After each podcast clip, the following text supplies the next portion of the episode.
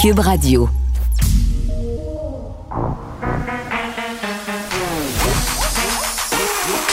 Elle a une opinion sur tous les sujets. Pour elle, toutes les questions peuvent être posées. Geneviève Peterson. Cube, Radio. Salut tout le monde, bienvenue à l'émission. J'espère que vous n'êtes pas trop partis au vent en fin de semaine. Je sais que plusieurs personnes ont de gros dommages sur leur propriété. Des amis à moi qui ont des chalets un peu partout au Québec, euh, qui ont des petits jobs de toiture à faire, euh, entre autres le toit de l'école à Saint-Alphonse Rodriguez qui est parti. Mais, mais c'est fou ce qu'on a vécu en fin de semaine. Une alerte aux tornades. Moi, j'aurais jamais pensé vivre ça, même qu'au début, je me disais, oh, petit clickbait de Météo Média. On le sait, je n'ai souvent avec ça. Là, ils nous font des alertes avec n'importe quoi. Météo compliqué, cocktail météo, bombe météorologique. Mais là, euh, c'était vrai. On a des pannes d'électricité euh, qui ont été majeures un peu partout au Québec en fin de semaine. D'ailleurs, on a encore pas mal de monde euh, qui n'a pas d'électricité. Et je suis chaque fois flabbergastée à quel point des gens mettent en œuvre des moyens dangereux pour se sortir du trouble. Dans le coin de l'Outaouais, là, je voyais les pompiers puis Hydro-Québec dire au monde de pas faire du barbecue à l'intérieur de leur maison. oui, oui, là, un gros barbecue. Des gens ont décidé de rentrer ça en dedans parce qu'il faisait pas beau. Il n'y avait plus d'électricité. Pas un petit poêle au butane de, camping, là. Non, non, un, gros barbecue. Des gens qui veulent tasser les arbres dans la rue, euh, c'est très, très dangereux avec les fils électriques. On le sait, là, d'ailleurs, il y avait des images assez impressionnantes des employés d'Hydro qui enlevaient des débris sur les fils avec des espèces de longs tissus et tout ça. Donc, 131 000 foyers encore privés d'électricité, trois jours quand même après le, plus euh, destructeur euh, des tempêtes, des tornades qu'on a connues ici. Là, ça a été pire dans Laurentide, l'Anaudière, je parlais de Saint-Alphonse, Rodriguez, en Outaouais aussi. D'ailleurs, Nicole, je pense, euh, va faire sa chronique en direct de chez sa sœur parce qu'elle a vraiment pas d'électricité.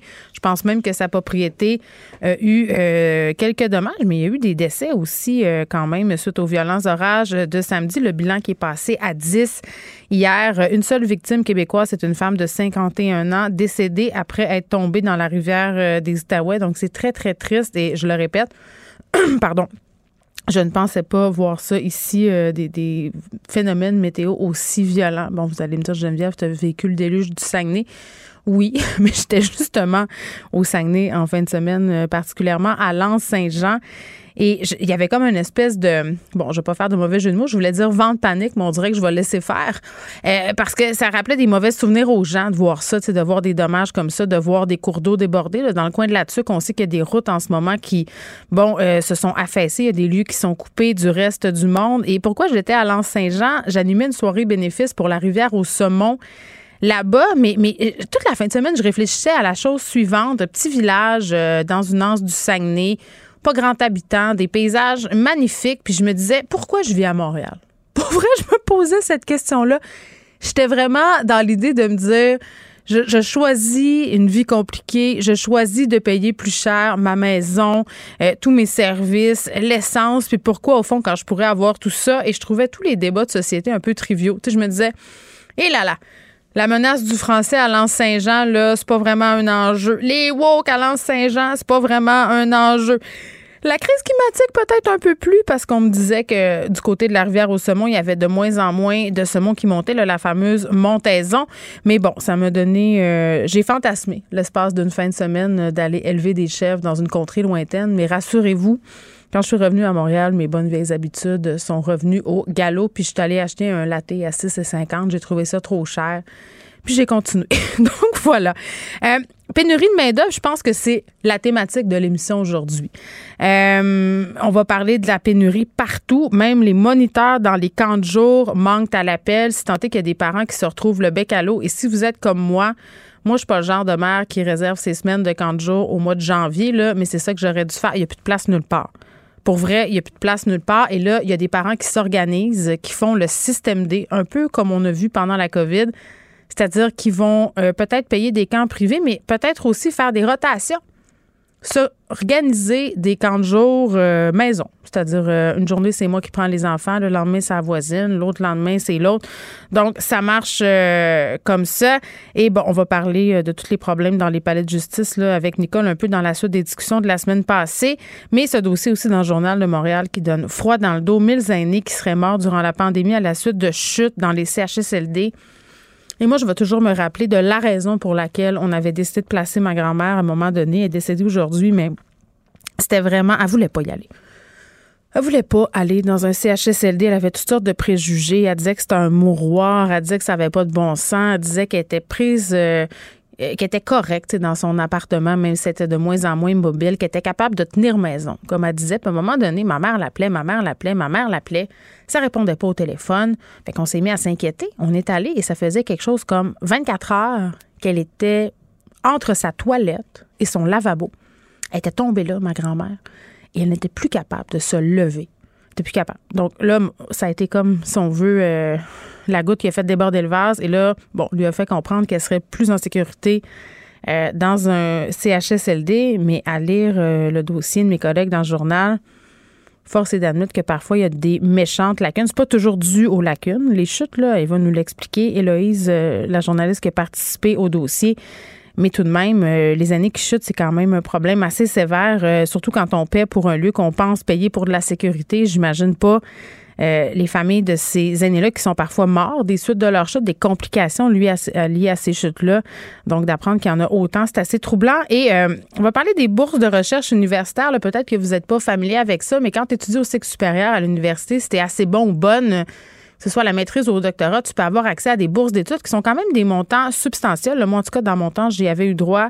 Euh, mon ex-conjoint aussi. Et c'était quelque chose comme quand même 30 000 non imposables par année.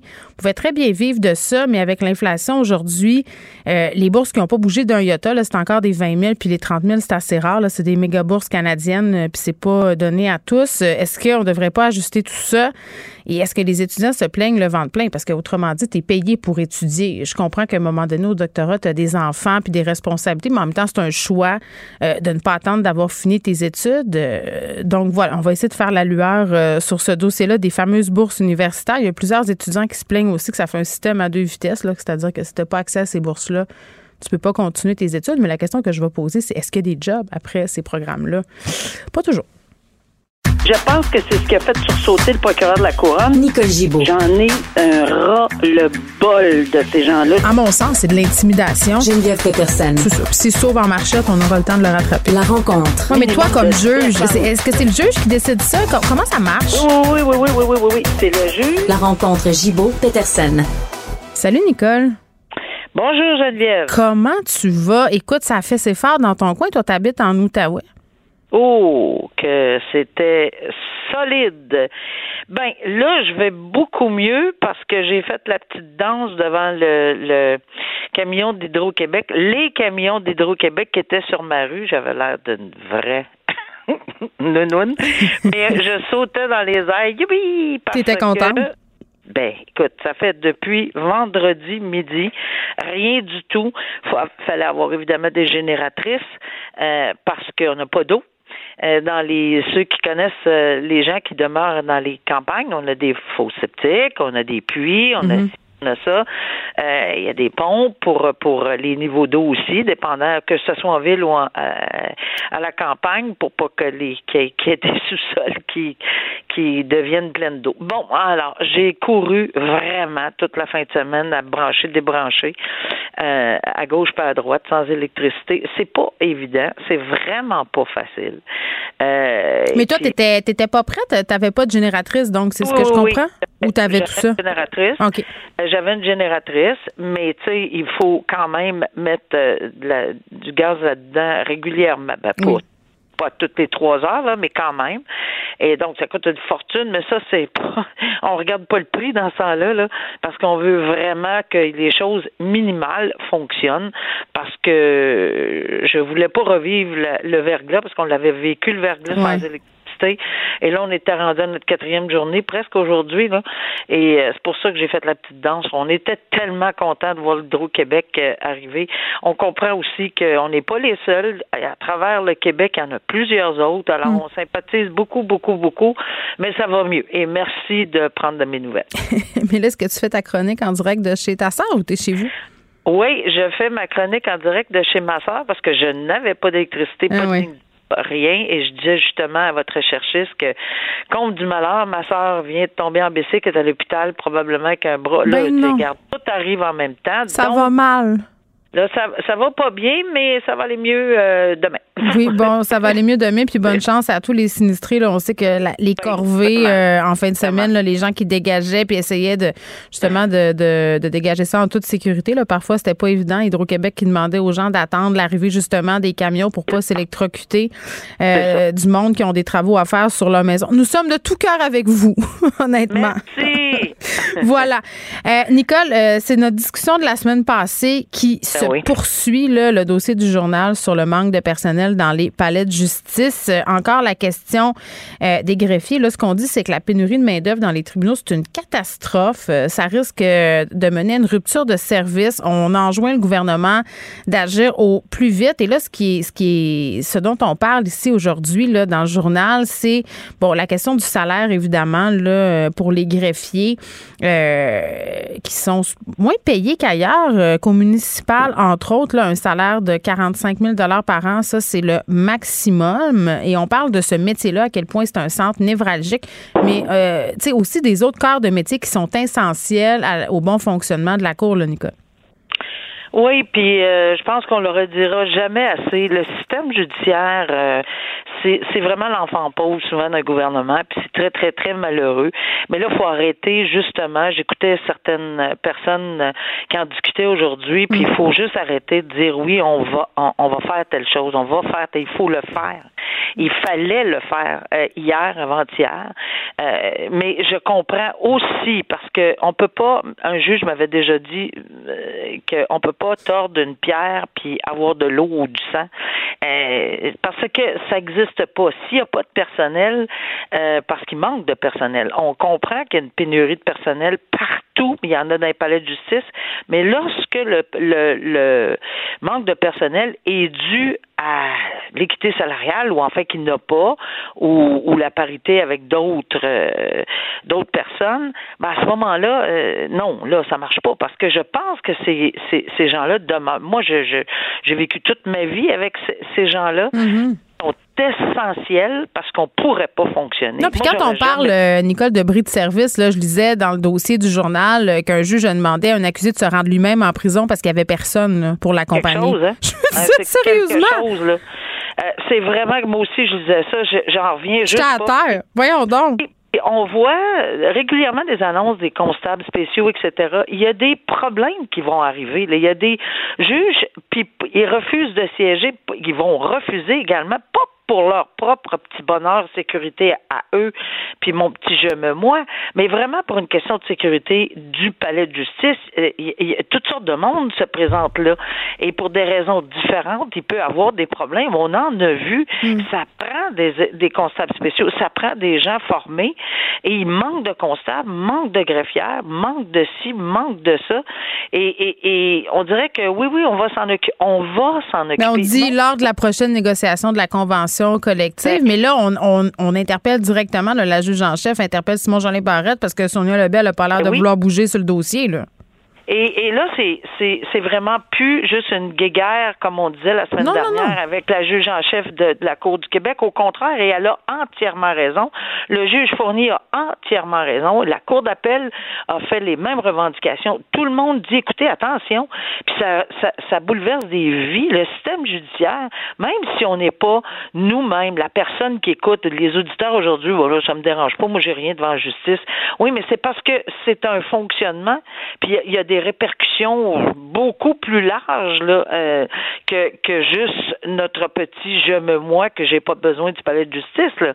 Alors, je pense que dans les circonstances, puis même juste une question de sécurité, lorsque ça se rend au criminel, puis on dit à l'accusé de se rendre en prison, puis qu'il se rend pas, mais qu'il fait un vol puis ou un braquage de domicile, tu sais, je dis pas que c'est ce qui va arriver. Là. Non, mais c'est un risque qu'on prend, qu'on devrait ben, pas euh, prendre comme système on ne devrait pas prendre à la légère ce système-là. On ne devrait pas retourner en arrière puis dire, euh, euh, comme plein d'autres gouvernements ont fait, oui, oui, on va s'en mm. occuper mais alors, arrêtons d'en parler, puis faites-le. Comme je dis, le manque de, de, personnel, ça, c'est, vraiment partout. Ça, on le comprend, mais quand c'est pour le salaire, c'est bien différent, par exemple. Alors, euh, voilà, ça, c'est le problème avec euh, l'administration de la justice qui revient, évidemment, à, euh, au ministre de la Justice et au Conseil du Trésor. Mais là, on a également les procureurs hmm. d'aide juridique oui, ben c'est ça, c'est comme la, ça c'est comme la cerise sur le Sunday, Nicole, aujourd'hui, là, ah cette grève euh, de l'aide juridique. Puis ce qui est demandé depuis le début, parce que pour ces gens-là qui sont essentiels, on, on, se rappelle qu'ils assurent une défense pleine et entière, ce qui est un droit de tout accuser aux gens qui n'ont pas les moyens de se payer un avocat.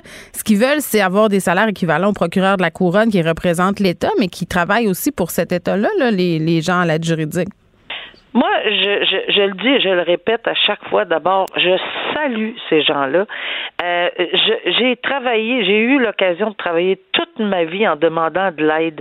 Puis je, je m'adressais comme juge à, dans la salle. Est-ce qu'il y a quelqu'un de l'aide juridique qui peut m'aider, s'il vous mm. plaît? Ils sont toujours les premiers à accepter. Euh, euh, ils sont là euh, matin, midi, soir, travail des fins de semaine. Mm. Ce sont de grands et très bonnes personnes qui travaillent très très fort le minimum qu'ils demandent, c'est tout ce qu'ils demandent, c'est d'avoir le même salaire que les procureurs de la couronne. Puis je, je, je je, comprends tellement.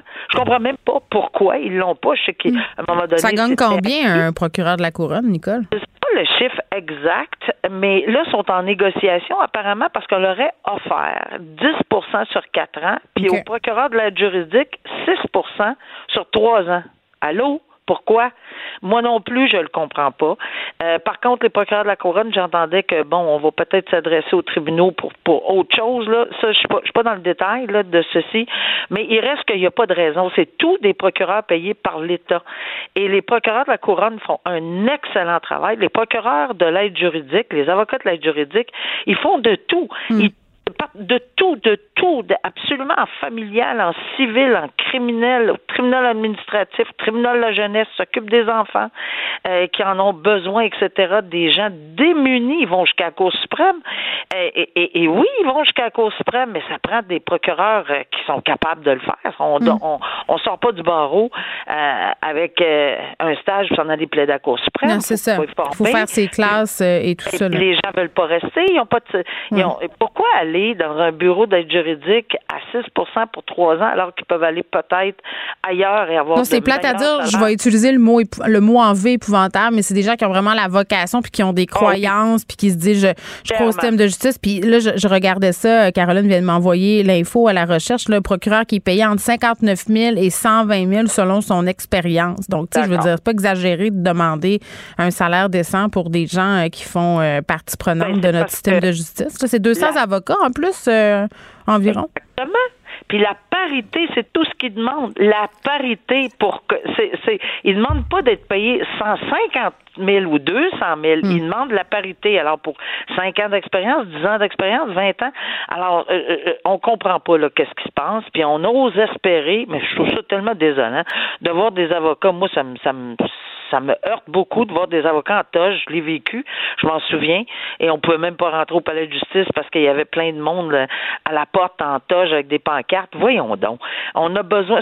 C'est pas un service malheureusement pas encore selon le tribunal administratif. Administratif.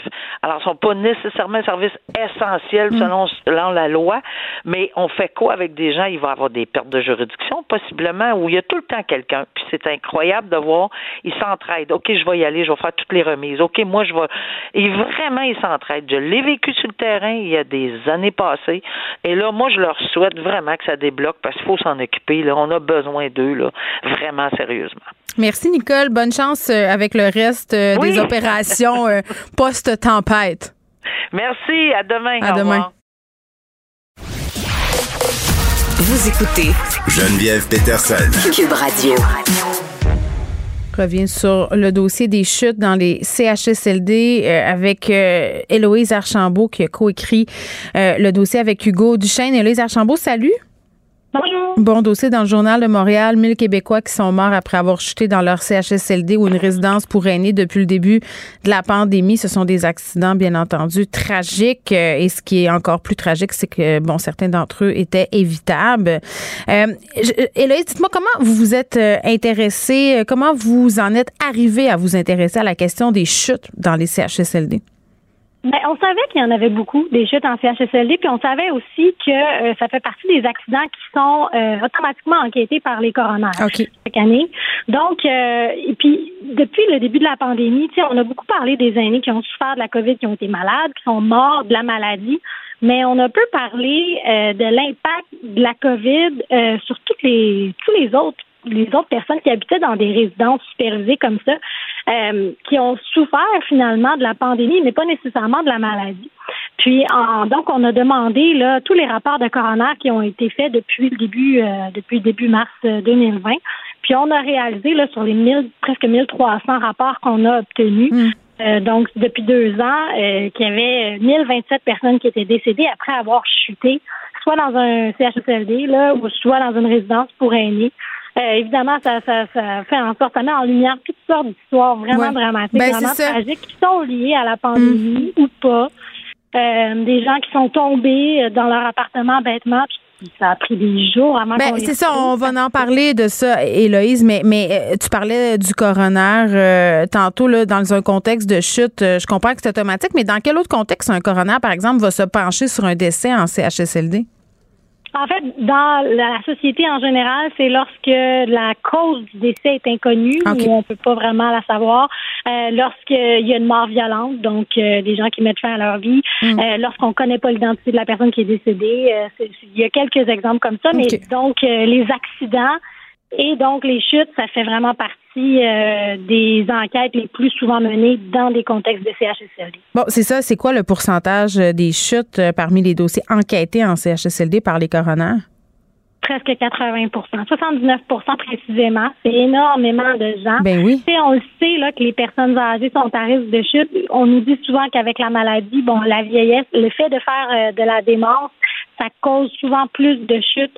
Euh, la médication, souvent, euh, qui est très forte, fait en sorte que les gens peuvent perdre l'équilibre. Puis lorsqu'on ajoute le, tout le, la, toute la notion de maladie mentale, euh, ça fait que les gens comprennent pas nécessairement mm. l'importance d'utiliser leur marche leur canne, d'attendre qu'on vienne les aider pour se lever. Ils se lèvent, ils se comprennent pas pourquoi on leur dit de mm. pas se lever. Ah, c'est pour ça que je pouvais lire que parfois les, les, personnes âgées étaient un peu téméraires. C'est parce qu'ils n'ont pas conscience du risque qu'ils prennent. Ou, carrément, ils veulent pas qu'on les aide. Euh, il y a de l'orgueil là-dedans, il y a de la maladie mentale, il y a toutes sortes de facteurs. Les préposés sont en nombre insuffisant. Donc, des fois, on sonne, la personne, elle n'arrive pas. Ça fait des, minutes et des minutes qu'on attend. La personne, elle a envie d'aller aux toilettes. À un moment donné, ben, qu'est-ce qu'elle fait? Elle se lève, elle y va, puis elle tombe. Hmm. Euh, les gens arrivent trop tard. Euh, il y a toutes sortes de situations, mais il y a quand même des cas où ça soulève des questions, là, des gens qui, qui étaient plus à la bonne place et puis qui attendaient un transfert et puis finalement, ils ont chuté. Euh, et puis ça a été la chute mm. de trop. Là. Quand les gens chutent et qu'ils se cassent un membre, c'est souvent le fémur ou la hanche. Euh, il y a vraiment beaucoup de gens pour qui c'est le début de la fin. Euh, c'est pas la chute elle-même qui cause le décès. C'est ce que je comprenais en lisant tout ça. C'est comme ça dégénère suite à ces fractures-là qui nécessitent beaucoup de médication, qui souvent est très forte pour la personne, qui sont en âge très avancé, là, souvent des gens de plus de 90 ans. Et là, il faut prendre la décision avec la famille. Est-ce qu'on opère? Opérer, ça comporte quand même des risques quand on est en un âge très avancé. Mm. Parfois, la famille va décider de ne pas opérer. Puis là, dans ce cas-là, ben avec la médication, puis la douleur et tout ça, ben c'est, ça veut dire qu'on y va vers les soins de confort, puis c'est c'est terminé. Là. Hmm. Euh, des fois, ils ont opéré, puis finalement, il y a eu des complications, puis la personne en est décédée. Euh, il y a toutes sortes d'exemples possibles, là, mais, euh, mais effectivement, c'est souvent le début de la fin, parce qu'après ça, toute la réhabilitation qui vient avec ça, on parle trop. de masse musculaire, être, hospitalisé, ne pas pouvoir se lever.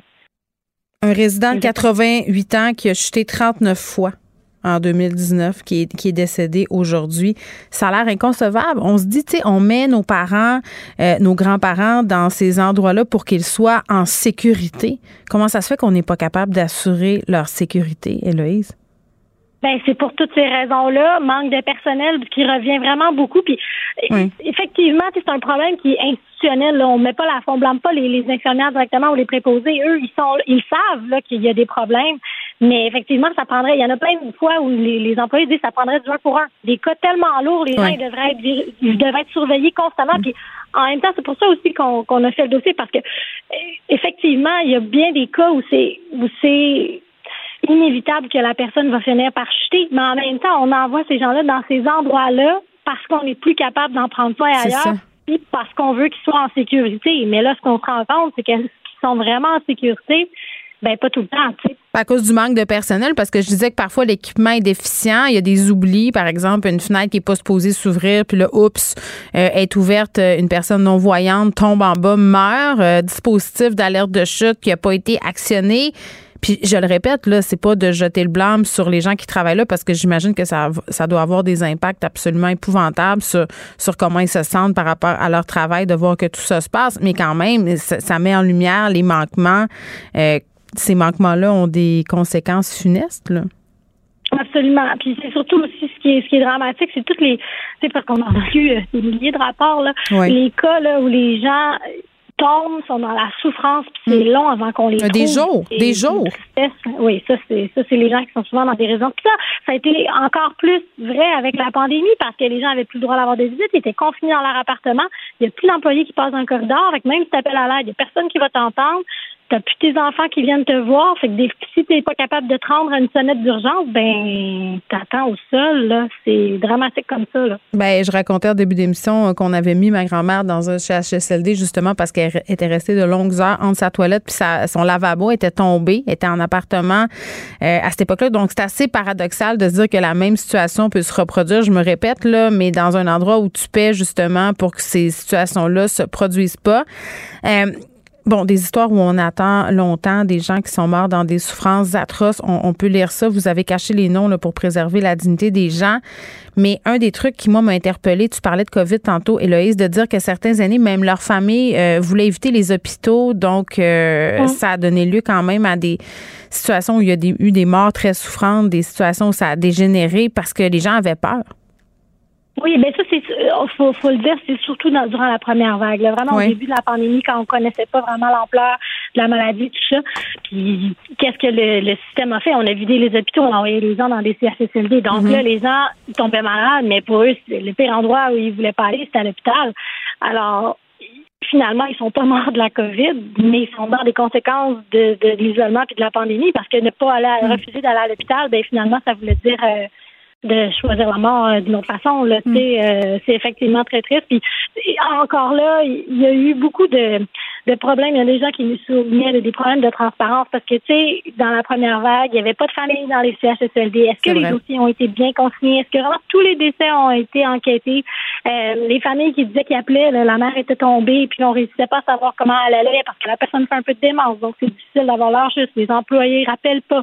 On n'est hmm. pas sur place, on peut pas rentrer, on peut pas l'avoir. Une dame, là, ça a pris 13 jours avant qu'on l'envoie finalement à l'hôpital après avoir chuté parce que la famille a insisté euh, puis finalement, la personne est décédée, là, elle avait, elle avait besoin d'aide, là, euh, mais il y avait personne qui s'en occupait sur place. Est-ce qu'à ta connaissance, Héloïse, c'est certaines familles qui vont poursuivre? Pas à ma connaissance, euh, mais clairement, il y a des dossiers qui mériteraient qu'on y jette un peu de lumière. Là, puis, mais c'est ça aussi, ce sont les gens âgés qui sont souvent avec peu de ressources. Et on dit souvent que les personnes âgées en CHSLD ne reçoivent pas beaucoup de visites. Il n'y a pas beaucoup de gens autour d'eux, pas beaucoup de gens qui posent des questions. Encore plus avec la pandémie qui était pas, euh, les gens ne pouvaient pas être présents. Euh, ça fait beaucoup de gens qui sont morts, puis on l'écrivait aussi, qui sont mm. mortels, là, un peu dans, dans l'indifférence. C'est vraiment à lire ce dossier dans le Journal de Montréal. Euh, Héloïse Archambault, merci. Merci. Un dossier écrit par Héloïse et Hugo Duchesne.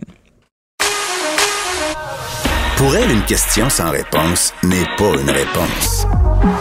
Geneviève Peterson. Cube Radio. Carl Marchand qui est là. Salut, Carl. Bonjour Geneviève. Ça brise le cœur des histoires Ah. comme ça. C'est comme si on ajoutait encore une pierre à l'édifice de la maltraitance des personnes âgées. Puis je trouvais que c'était intéressant ce que disait Héloïse sur la première vague quand personne n'était là. Tu sais, c'est déjà des gens qui Ouais. ont personne autour d'eux. Là, on, le- on leur coupait leur contact avec le reste du monde. Donc, il a pu s'en passer des affaires sans qu'on le sache. C'est aussi important, moi, je trouve. Ah ben oui, puis c'est c'est quelque chose de aussi de- on- quand on voit nos, nos parents, nos grands-parents vieillir, le risque de chute. Ma grand-mère s'est cassée la hanche à 99 Ouais. ans euh, l'année passée. Y a- il y a deux ans, elle a été hospitalisée, elle a attrapé la COVID et est revenue.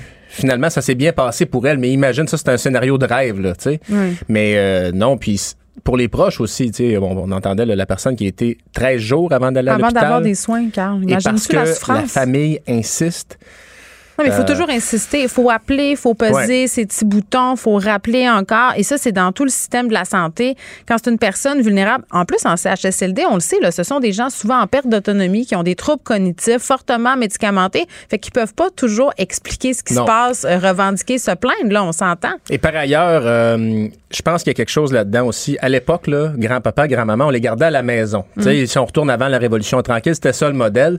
Euh, et moi, je salue le, le travail des gens qui s'occupent des aînés parce que c'est pas facile, c'est une vocation. Puis imagine-tu comment ils doivent se sentir Euh, coupables de ne pas donc- pouvoir donner des soins? Tu sais, quand il y a eu toute la formation de préposés aux bénéficiaires en accéléré, Ouais. là, euh, plusieurs qui sont revenus ont fait des sorties. J'en ai même eu ici à l'émission pour me dire qu'ils n'ont pas été capables de tenir parce que ça n'avait pas de sens. Carl. Dans le Ben, sens qu'ils ne pouvaient pas donner les soins qu'ils avaient appris à faire. Exactement. C'était juste impossible. Alors, ben, moi là-dessus, je pense que ça, ça lance un signal très fort que on le voit là, de plus en plus les habitations intergénérationnelles, là, on ne peut pas se déresponsabiliser de notre responsabilité familiale de prendre Mais soin de nos tellement gens. raison. Non, mais fait Mais donnez-nous les moyens de le pu, faire. Ouais, mais on a pu ça- ça. Si on attend après l'État pour ça là, c'est juste que il faut le concevoir. De plus en plus, les gens vont acheter, par exemple, tu sais, quand tu dis tu as les moyens d'acheter, ben tu vas essayer d'acheter avec, euh, tu sais, mettons un bloc avec un logement en haut, en bas Un pour petit maman, bachelor, un petit bachelor. euh, oui, ça mais- fait son chemin, mais mais on sait beaucoup laver les mains de ça.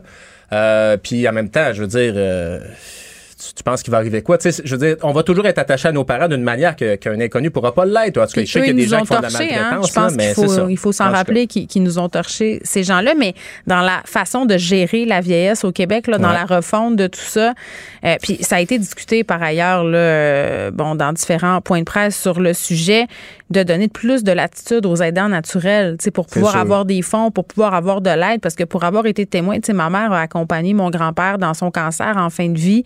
Euh, oui, il y avait d'autres membres de la famille, mais géographiquement, c'était elle qui était Oui, il y la a plus toujours proche. une personne qui en prend plus Euh, que les autres. C'est quand même quelque chose. Là. Ouais. Ça prend de l'aide, ça prend du support, ça prend des infirmières, ça prend quelqu'un autre CLSC. affaire. Tu C'est veux pas toujours affaire. laver ton père. Là? Il veut pas lui Non. plus. Là. Mais ça, là, c'est une autre affaire. Des fois, on a des proches aidants qui nous entourent, là, puis on voudrait aider la personne malade, OK? Mais aider le proche Non. aidant. Oubliez ça, aider le proche aidant. Parce que ça, ça vrai. va être gagnant. Donnez-lui une après-midi de pause, une journée de pause. Fais-y de la bouffe. Faites-y de la bouffe. Demandez au proche aidant ce dont il a besoin. Parce que lui, cette personne-là connaît la personne qui l'aide très bien. Ouais. La personne qu'elle aide, elle est confiante avec son proche aidant. Donc, quand elle va partir, elle se sentira pas bien. Mm. Mais aider le proche aidant, c'est ce que vous pouvez faire de plus important. Bon, tu voulais revenir, Carl, sur un autre dossier du Journal de Montréal. D'ailleurs, on a parlé au journaliste Ouais. euh, Jérémy Bernier vendredi. Les ravages des stéroïdes. Moi, je disais d'emblée, je pensais que les stéroïdes, c'était un phénomène des années 80, Et non, ben 90, puis pas, pas en tout. Absolument pas. Et dans le- le- l'article aujourd'hui, on nous parle du cas d'Éric Thibodeau, un homme qui est décédé à 45 ans. Il consommait des stéroïdes et une histoire triste sur plusieurs plans parce que ce qu'on nous raconte, ce que l'ex-conjointe d'Éric Thibodeau raconte, c'est qu'il avait commencé à prendre des stéroïdes plus jeune pour prendre de la masse en réaction au fait qu'il avait été intimidé à l'école. Ah, C'est souvent ça qu'on Euh, entend. Pour avoir été intimidé moi-même, tu te relèves jamais totalement de ça, c'est-à-dire que Parce que c'était plus petit. non, c'est pas. Il n'y a pas de, de bonne raison à l'intimidation. Notamment, oui. Mais c'est que, veux, veux pas, là, j'ai bon, j'ai pas pris de stéroïdes pour, pour répondre à ça, mais on a tendance à vouloir, et ça va se passer dans la vingtaine. Des fois, les personnes qui ont été victimes d'intimidation vont avoir des crises de colère, veulent s'affirmer, veulent se protéger. Le chemin qu'il a choisi, malheureusement, un, un chemin qui était mauvais pour la santé, mais je veux juste dire que ce, ce, ce mal-là, cette crainte-là, elle peut vous suivre toute la vie, que vous ayez des gros muscles ou non. Alors, Oui. euh, quand vous vous acharnez sur quelqu'un, pensez-y parce que ça dure pas longtemps quand vous le faites, mais cette personne-là va rester avec ça toute sa vie. Ensuite, je veux utiliser ce, ce triste euh, cas-là pour faire un plaidoyer pour le dad bod.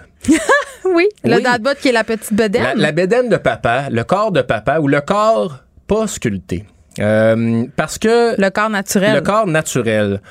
On le voit pour M. Thibodeau, on le voit pour beaucoup de femmes, le culte du corps parfait.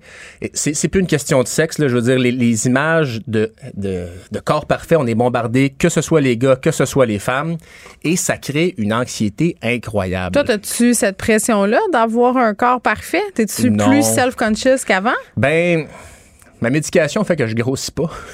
fait que ça aide. T'es chanceux. mais, mais, mais ceci étant dit, euh, il y a un gros problème. Là, là la, la le, tu sais, je veux dire, là, là, tu prends des stéroïdes, là, tu raccourcis ton expérience de vie, ton, ton espérance de vie. Et ton expérience aussi. Tu sais, je veux dire, tout se perd, euh, rien ne se perd, rien ne se crée, tout se transforme. Donc, les muscles que tu as de plus, là, là c'est pas de l'énergie qui t'appartenait. Euh, c'est vrai si tu essayes de rester euh, trois jours euh, debout en étant sur les méthamphétamines aussi, par ailleurs. Mais, bref, regardez vos corps. Je sais que c'est plus facile à dire qu'à faire, mais c'est à vous, ça vous appartient.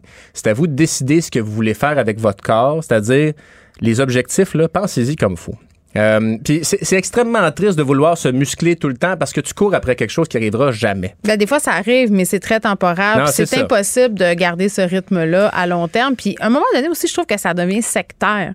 Tu sais, quand tu regardes euh, ces milieux-là d'ultra sportifs, puis moi, je, suis la fille quand même qui fait énormément de sport. Là, je vais beaucoup au gym et tout ça. Mais mais il y a comme une autre catégorie de sportifs où justement ces gens-là euh, se tiennent ensemble, ont un mode de vie vraiment très très précis qu'ils partagent ensemble. Puis si t'es pas avec eux, t'es contre eux. Puis là, c'est on mange pas de ci, on mange de ça, on prend des shakes. Puis là, ça devient comme un peu de l'automédicamentation, ben, l'automédication. Il y a une routine aussi qui s'installe et je peux comprendre que cette routine-là est sécurisante. tous les jours, je vais manger le même shake à la même heure.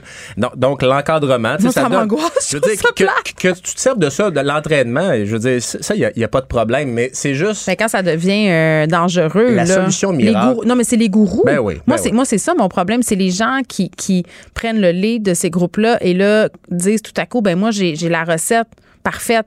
Tu vas prendre ta petite pilule, tu vas t'injecter. Non, c'est ça. Puis c'est que si on vous dit, ben oui, tu veux faire grossir tes muscles plus vite, oui, mais il y a nécessairement une conséquence à ça. Tu sais, ce qu'il me disait, euh, Jérémy Bernier, là, c'est parce qu'on est sous l'impression aussi que les gens qui prennent des stéroïdes, car c'est des gros bifs ultra musclés, mais pas en tout, là, des gens, parce que la shape athlétique est plus à la mode que la shape, justement, ultra euh, Hulk Hogan qu'on a connu avant dans les années 2000. Euh, mais il y a des gens qui utilisent les stéroïdes pour l'atteindre aussi. L'EPO, tu sais, le gars qui est mort, il prenait de l'EPO, des stéroïdes. C'est un mix souvent. moi, j'aurais tellement peur de ben, prendre ces affaires-là de façon non contrôlée. Il y a beaucoup de personnes qui s'entraînent aussi qui vont carburer au GHB. Hein? Oui, oui, oui, oui. Plutôt que. C'est parce que le GHB, ça a le même effet que l'alcool, on s'entend? Ben oui. Si tu en prends une petite. Et c'est très peu calorique. Alors, quand tu t'entraînes et tu veux pas prendre de masse, tu bois pas de la bière. Tu bois pas du vodka soda non plus tu prends du GHB. Parce que tu vas avoir l'effet d'euphorie, évidemment à contrôler, on s'entend. Mais donc, ça, va loin. Mais l'autre chose aussi, c'est que quand tu prends là, de l'EPO, des, des stéroïdes, justement, là, prends pas trop de bière avec ça. Là. C'est pas bon. Et ah, j'ai mal, prends les, tout ce que tu vas prendre après, on s'entend, tu infliges une violence à ton corps. Alors, euh, ben, oui, l'entraînement.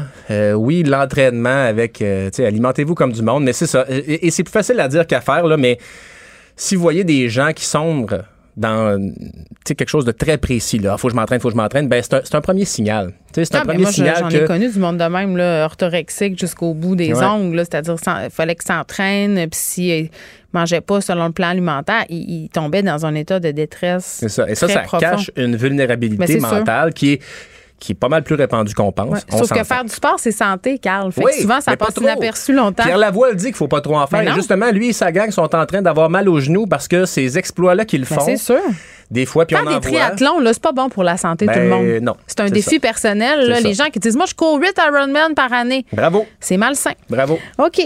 Sébastien Vettel qui poursuit des voleurs à trottinette. Chacun ses problèmes. Sébastien Vettel, euh, on, imagine qu'il a plus peur de la fin du monde que du fin, de la fin du mois parce que bon, il a une certaine, le pilote de Formule 1 là, qui a une certaine richesse. Il s'est fait voler un sac euh, lundi après le Grand Prix de Barcelone. Il était toujours euh, donc à Barcelone.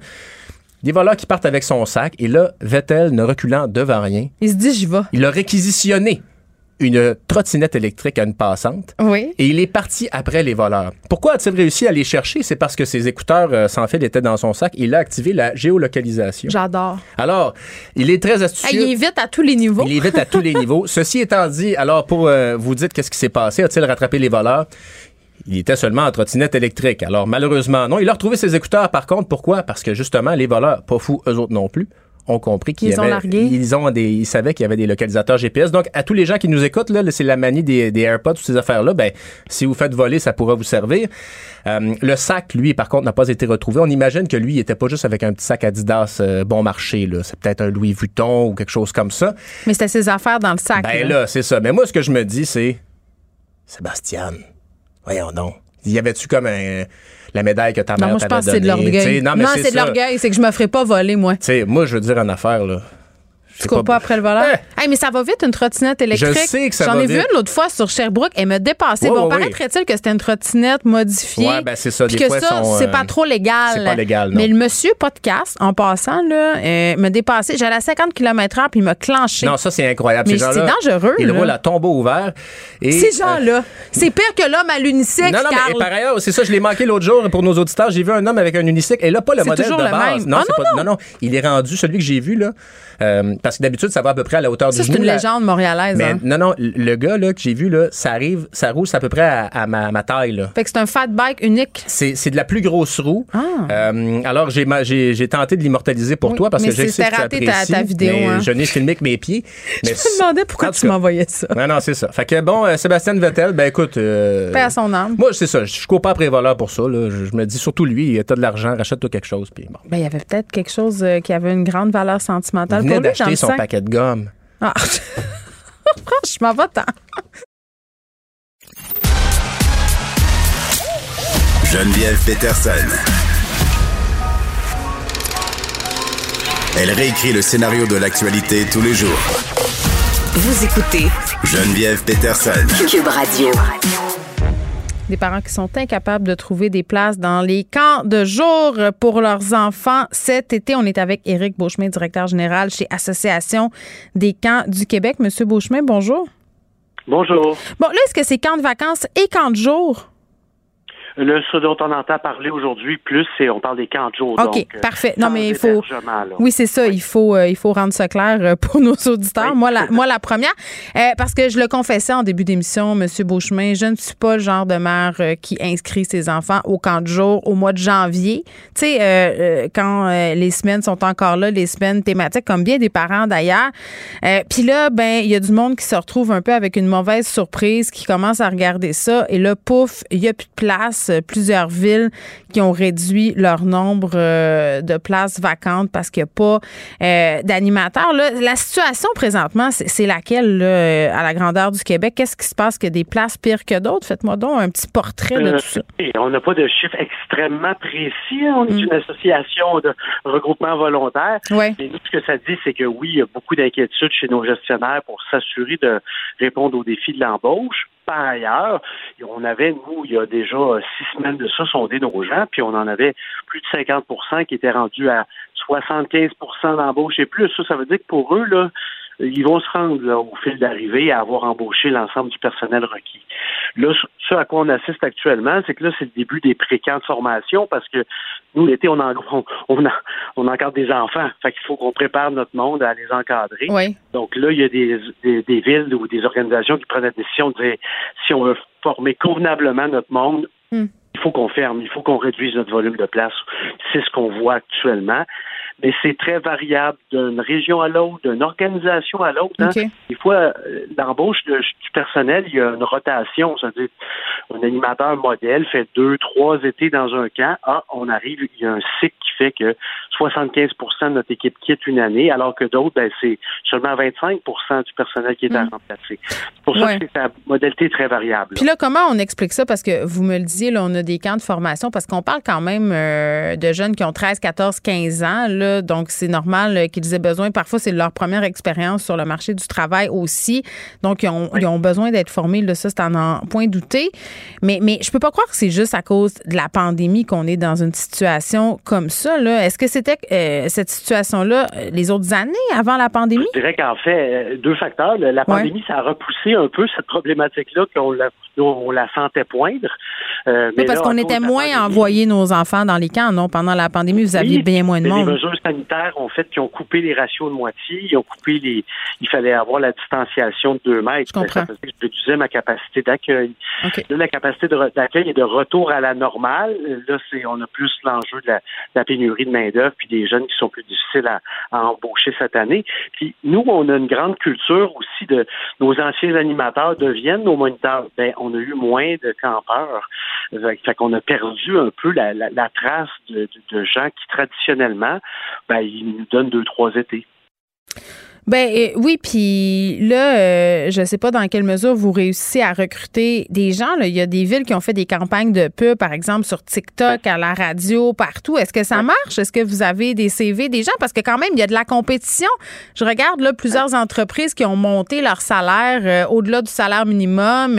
On a des, des franchises de resto rapide, par exemple, qui ont décidé de payer leurs employés 19 de l'heure, qui offrent des conditions de travail, somme toute, assez intéressantes. Travailler toute la journée avec des petits-enfants. en tout cas, moi, c'est pas ma définition d'une job absolument extraordinaire, mais comprenez-vous ce que je veux dire? Oui, tout à fait.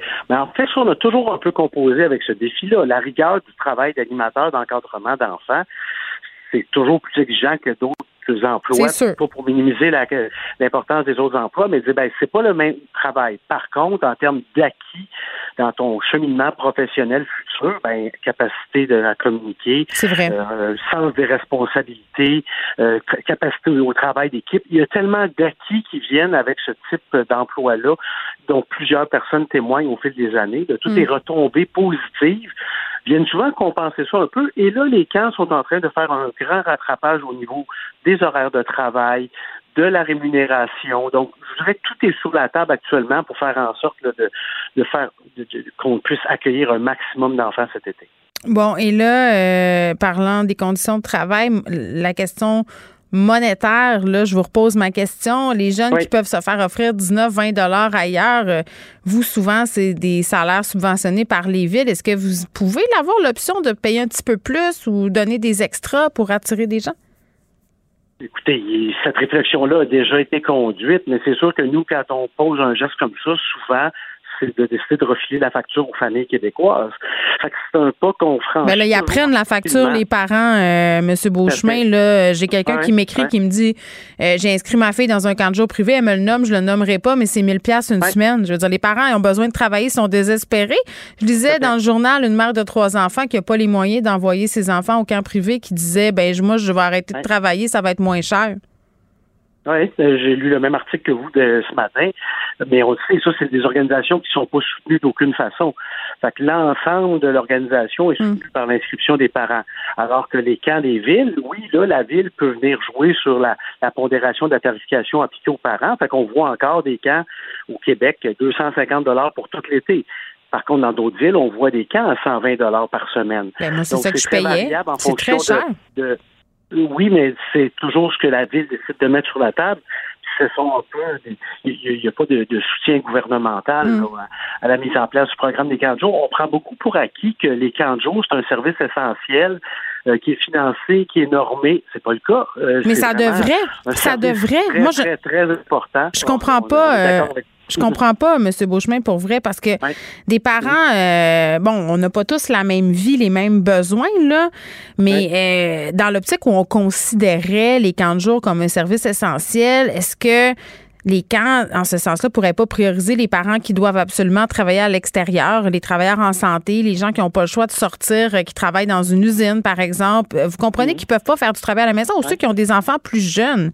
C'est parce que il y a des gens qui ont plus besoin de camps de jour que d'autres on est bien d'accord avec vous. Enfin, on pense que toutes les familles québécoises devraient avoir cette opportunité-là de pouvoir profiter du camp de jour pendant l'été. Mais ben oui. C'est pas le cas, mais il n'y a pas de régie de ça. C'est d'où le fait qu'on a demandé, nous, il y a un mois et demi déjà, la mise en place d'un comité interministériel pour se pencher sur cet enjeu-là qui devient euh, de plus en plus euh, important. La bonne nouvelle, par ailleurs, c'est que c'est devenu plus important, c'est parce que les camps de jour sont rendus meilleurs qu'ils étaient. Euh, on se rappelle, il n'y a pas si longtemps que ça, on envoyait notre enfant au parc, il revenait quand il voulait, c'était pas le fun. Et on ne pouvait pas compter sur cette surveillance-là de façon ferme puis mm. assurée. Là, maintenant, il y a une prise en charge complète qui se passe très bien. Les enfants aiment beaucoup ce service-là. Évidemment, il répond aux besoins des familles aussi. Mm. Donc là, il va falloir peut-être qu'on se repositionne en regard de l'existence des camps jours dans la société québécoise. On a vu d'ailleurs... Oui, parce que les deux parents travaillent. Les ouvrir. Oui, puis quand on a eu le spectre de ne pas les ouvrir à cause de la pandémie il y a deux ans, euh, tout le monde déchirait sa chemise. Fait que oui, c'est sûr qu'il faut qu'on réfléchisse à ça rapidement parce qu'il y a des enjeux pour les familles, vous l'avez extrêmement bien défini. Oui, puis M. Beauchemin, là, les parents qui se sont tapés le télétravail avec euh, les petits pits qui n'étaient pas à l'école, qui ont concilié tout ça euh, pendant presque toute l'année, l'an dernier, qui se sont arrachés les cheveux de sa tête. À un moment donné aussi, les employeurs sont au bout de leur patience. Là. Euh, moi, je disais tout le temps à la blague, tu sais, quand tu manques d'effectifs, quand tu manques de moyens, la personne qui paie pour service n'est pas en train de se dire Ah, mais c'est vrai, il manque de moyens, on va, on va payer quand même, on va s'attendre à recevoir moins. Ben non, on est d'autres là de ça.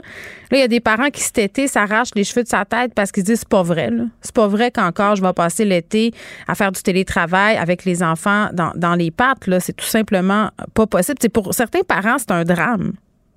Oui, mais on est on est très sensible à ça pour en être un moi-même qui doit composer avec ma scénarisation estivale avec mes jeunes enfants pour dire ben, je suis capable de travailler, de prendre des vacances avec un peu, puis les envoyer en camp. Puis je, mm. vois des coûts qui sont associés à cette opération-là. C'est épouvantable. On veut, on veut réfléchir à ça parce qu'on pense que c'est important, mm. c'est un, un besoin qui est là. Il y a sûrement des pistes de solutions. Par ailleurs, ces solutions-là, pour nous, iront jamais au-delà de l'encadrement sécuritaire des enfants. Euh, donc, c'est sûr qu'on veut former, on veut engager du personnel qui est capable d'encadrer les enfants. C'est important. Mm. Leur sécurité va toujours passer en premier dans les décisions qu'on va mm. euh, guider nos, nos Avez-vous des trucs en termes d'embauche? Tu sais, pour les parents là, qui en ce moment ont pas de camp, parce que je sais qu'il y a des parents, par exemple, qui vont réserver tout l'été et chacun a une date butoir pour annuler des semaines. Là. Euh, moi, je me rappelle, c'était quelque chose comme à la fin juin. Est-ce qu'il y a un moment où on peut espérer avoir un le, destin euh, tourner en notre faveur? Ben, en fait, je pense qu'il ne faut pas se décourager de mettre notre nom sur une liste d'attente. C'est une bonne idée de mettre notre nom sur une liste d'attente. Par ailleurs, je lancerai l'appel aux autres parents qui l'ont, aux autres, leur place garantie pour les huit semaines de l'été. Hum. On se doute qu'à l'usage réel, ils vont peut-être en consommer quatre ou cinq ou trois. Euh, le plus vite on pourra informer l'organisation dans laquelle on inscrit notre enfant finalement, on ne sera pas là, nous autres, au mois d'août cette année. Mm. Ben, on est en train de permettre à d'autres familles québécoises Ça, ce service-là à des coûts abordables. Parce que souvent, effectivement, au moment de la réservation des camps de jour en février-mars, on n'a pas nos vacances d'été. Là, on commence à connaître un peu plus cette réalité-là. Il faut donner leur juste à nos organisations, puis ça va donner un coup de main à des familles de, hmm. nos voisins. Donc, on ne fait pas comme au restaurant, là, quand on réserve, puis on se pointe pas, ça a des répercussions sur ces institutions-là. Même chose avec les camps de jour. On prend nos responsabilités, puis on communique l'information aussitôt qu'on l'a pour que d'autres familles puissent avoir accès. Puis on parle pas d'un souper au restaurant, on parle d'un enfant dont on prend charge pendant une semaine. Ben c'est important pour les familles, c'est important pour les, la qualité des, étés que ces enfants-là vont vivre aussi. Exactement. Puis s'il y a des ados euh, qui sont à l'écoute puis qui veulent aller porter leur CV ou des parents d'ados, euh, parce que moi, ma fille, cet été, c'est la chasse à l'emploi, je vais peut-être te dire ça, Monsieur Beauchemin, d'aller porter euh, son CV pour être monitrice. Oui quand on, dans nos premiers emplois, c'est un emploi qui, qui, ressemble encore un peu à des vacances d'été. C'est vrai. Euh, donc oui, on a une charge de responsabilité, mais on va encore aller se baigner, on va être à mm. l'extérieur, on va être, on va être dans un mode vacances dans notre tête un petit peu. Euh, puis ça, c'est le fun comme premier contact avec l'emploi, mais on apprend aussi beaucoup des règles de ce qui va définir notre, notre cadre de vie professionnelle par la suite. C'est très vrai. Éric Beauchemin, merci. Ça me fait plaisir. M. Beauchemin, qui est directeur général chez Association des camps du Québec, là, on revenait euh, sur un article qui fait réagir des parents qui sont incapables de trouver des places dans les camps de jour pour leurs enfants. L'été arrive à vitesse grand V. Euh, vous avez peut-être déterminé euh, vos dates de vacances et là, pouf, vous vous retrouvez le bec à l'eau. Donc, ceux qui ont réservé là, puis qui vont pas se revendiquer toute leur semaine, s'il vous plaît, le dire. Et les autres, ben croisez-vous les doigts. Les doigts, pardon, selon M. Beauchemin, il y a toujours des annulations et des revirements de situation de dernière minute. Geneviève Peterson. Brillante et éloquente, elle expose toutes les facettes de l'actualité. Il n'y a pas de vision d'ensemble. Marc-André Leclerc. On fait ça pourquoi, là? Elle fait ça pour le show ou vraiment c'est pour encourager les autres à le faire? Euh, c'est pas clair. Elsie Lefebvre. Il proposera ça aux Québécois puis les gens diront oui ou non. Moi, je vois vraiment pas de problème là-dessus. OK, non, mais ça veut dire, Elsie, que la meilleure solution... Oui. Faire un débat. Tout le monde sort un peu gagnant de ça. La rencontre, Lefebvre, Leclerc. Salut à vous deux. Bonjour. Allô? Bon, Marc-André, je vais t'avouer que je me suis un peu inquiétée pour toi en fin de semaine, te sachant résident de l'Outaouais. Je pensais à Nicole, je pensais à toi, puis j'espérais euh, que vous n'ayez pas trop de dommages. Ben, tout a bien été euh, dans les circonstances, mais tu sais, dans j'ai 38 ans, là, c'est la première fois que je voyais une tempête comme ça, sérieusement. Là. Euh, pour dîner samedi, j'avais plein de gens à la maison, euh, de la parenté, c'est le long week-end, on Ben était oui. dans la piscine, et là, vraiment, là, on a vu là, un changement. Là, deux heures et demie, là, trois heures, ça a vraiment changé. Euh, Et là, là, il faisait plus 33, on a tombé à plus 18. Là. Euh, On a quasiment perdu la moitié en termes de, de en termes de température. Ouais. Puis je pense qu'en 15 minutes, il a, tom- il a dû tomber 15 mm de pluie. Là. Ça, c'est sans parler du vent, les arbres. En tout cas, c'était vraiment là euh, une grosse tempête. Et nous, on a perdu là, tout de suite le courant, 15 heures, euh, 15h51, là, si ma mémoire est bonne. Et on l'a perdu pour 12 heures. Fait que c'est revenu dans la nuit. Mais là, c'est le fun, j'étais content. Mais là, qu'est-ce qui arrive? La nuit, tu penses? Là, ça bipe de partout, les lumières sont allumées. Fait que là, à 4 heures, je me lève, je vais faire le tour, tout est beau. Euh, mais là, dans la journée de samedi, on a reperdu le courant à nouveau de 2 heures à 7 heures. Euh, mais bon, euh, moi, j'étais quand même assez chanceux. J'étais un des premiers là, à 4 heures le samedi matin à revoir le courant. Ouais.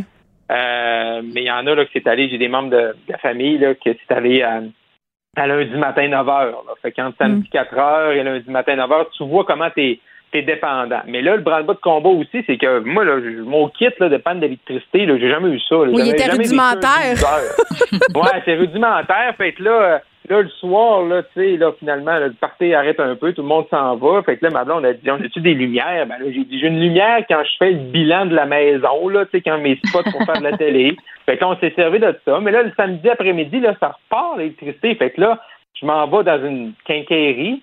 Fait que là, c'est bien qu'il n'y avait plus rien, tu sais. Mais là, le petit gars, tu commis, il dit, ben, monsieur, vous auriez dû venir avant la tempête. Ben oui, je le sais. J'aurais dû venir Non, mais avant attends, je trouve ça intéressant. Les, les alertes qu'on a eues, tempête, tout ça, est-ce que tu as pris ça au sérieux, toi? Ben, on le voyait avec, tu sais, parce que j'étais à l'extérieur, euh, puis je me suis promené un peu parce que ma fille avait une fête d'amis. Je- Mais tu sais, tu sais, je veux dire, c'est parce qu'avec avec la pandémie, on avait quasiment des alertes à tous les jours. Là, Fait c'est ça. Là, sais, on les prenait, non, je les prenais pas tant au sérieux, mais tu quand on a vu là, que le, le ciel a changé, on a tout ramassé, tout Mm. placé comme il faut, puis on est rentré. Là. Mais là, le dimanche, là, je repère l'électricité, fait là, je trouve de la glace pour mettre dans un congélateur, dans un frigidaire. Là, je cherche des piles, je cherche des lampes de poche. Il restait plus rien, là. Là, les fils d'attente, parce que tout le monde, là, il y a des stations-service qui marchent pas. Fait là, tout le monde est dans des stations-service qui fonctionnaient. Puis là, moi, j'avais des gens dans mon dans mon voisinage, ben, ils commençaient à stresser parce qu'ils ont un véhicule électrique. Fait que là, ils. Fait que là, c'était un fin de semaine bizarre, disons. C'était Oui. comme le premier fin de semaine, long week-end, d'été, qui fait beau, sans masque, sans pandémie trop trop. Ben, dans la nature, nous, a gâché ça. Ben, Oui, faisais-tu partie des glorieuses personnes qui ont eu la fausse bonne idée de rentrer leur barbecue en dedans pour faire de la Non. bouffe? Parce que Non, tu non, voyais que les gens faisaient preuve de témérité dans une certaine mesure. Non, exact. Non, non, faut pas faire ça. Non, j'ai pas fait ça. On s'est arrangé. Des bonnes vieilles sandwichs, ça fait toujours la, Ah la oui. job. Puis moi, tu sais, j'ai- j'ai perdu 12 heures, tu sais, au début. Fait C'est que pas là, trois jours. À, à sauver ça. Mais Mm. ceux que, il y en a encore aujourd'hui qui l'ont pas, la Gatineau, là. Fait que c'est encore Tu une disais- 25 000, je pense que j'ai vu tout à l'heure, là. C'est encore beaucoup de monde. Oui, bien 131 000 euh, au Québec en tout, là, parce qu'on le sait, ça a touché, oui, l'Outaouais, euh, Mélanodière euh, dans les Laurentides aussi. Ça nous montre à quel point on est dépendant de l'électricité aussi, surtout dans les grandes villes aussi, hein, Euh, parce qu'en campagne, beaucoup de personnes ont une génératrice, mais encore une fois, au bout d'un certain temps, tu as besoin d'essence, tu as besoin de toutes sortes de choses. Nicole disait tantôt, euh, nous, en campagne, les pompes arrêtent de marcher, tu as des faux septiques, tu as des puits, donc tu es vraiment très mal à manger. Puis Hydro-Québec, est-ce que la réponse a été satisfaisante selon toi? Ben, tu sais, je veux dire, euh, j'ai jamais autant consulté les sites d'Hydro-Québec pour voir l'info Oui. panne. J'ai refresh, réactualisé, actualisé. Ben, tu sais, je veux dire, c'est sûr qu'à donné, il, connaît- il donnait comme des détails, en analyse de travaux, puis il y a comme 4-5 échelons d'étapes. Mais il donnait plus d'idées juste panne majeure, euh, attendez. Ben moi, c'est sûr, j'ai, tu sais, j'ai eu quand même 12 heures plus tard. Là. Fait que, je peux pas me plaindre. Je l'ai reperdu 5-6 heures, là, mais tu sais, j'ai pas comme. Il y a pire que toi. Perdu de bouffe. Tu sais, il y avait pire que moi. on a pu recharger les téléphones, c'est les moyens de communication qui nous restent.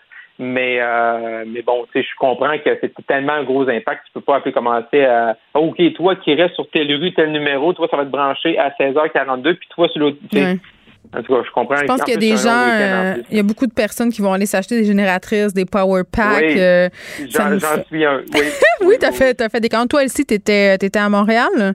Oui, moi j'étais à Montréal, mais ça m'interpellait tantôt quand tu disais euh, l'alerte qu'on a reçue sur nos téléphones. Oui, c'était ben, moi j'ai ben oui, c'est épeurant, c'est ça parce qu'on n'en reçoit pas souvent des alertes comme celle-là. Donc tu te dis ben écoute, s'ils prennent le soin de nous en envoyer une, puis la manière que c'était rédigé, c'était euh, trouver l'abri le plus près et euh, aller vous vous cacher. Ah, moi j'ai des amis qui ont été dans le sol de leur maison, ah notamment dans les Laurentides et l'Anaudière. Non non, mais pour vrai avec ben, les enfants, il y a des arbres qui sont tombés sur la maison là. Ben ben c'est ça exactement. Puis comme tu dis, moi j'étais à Montréal puis on, était en déplacement au moment même où on a reçu l'alerte. Puis je me suis demandé si c'était une bonne idée. J'étais comme, ah, mon chum roule vite, puis euh, le ciel était correct. Finalement, ça a viré en petite bruine. On était chanceux. On a attendu la tempête toute la soirée. On l'a pas eu.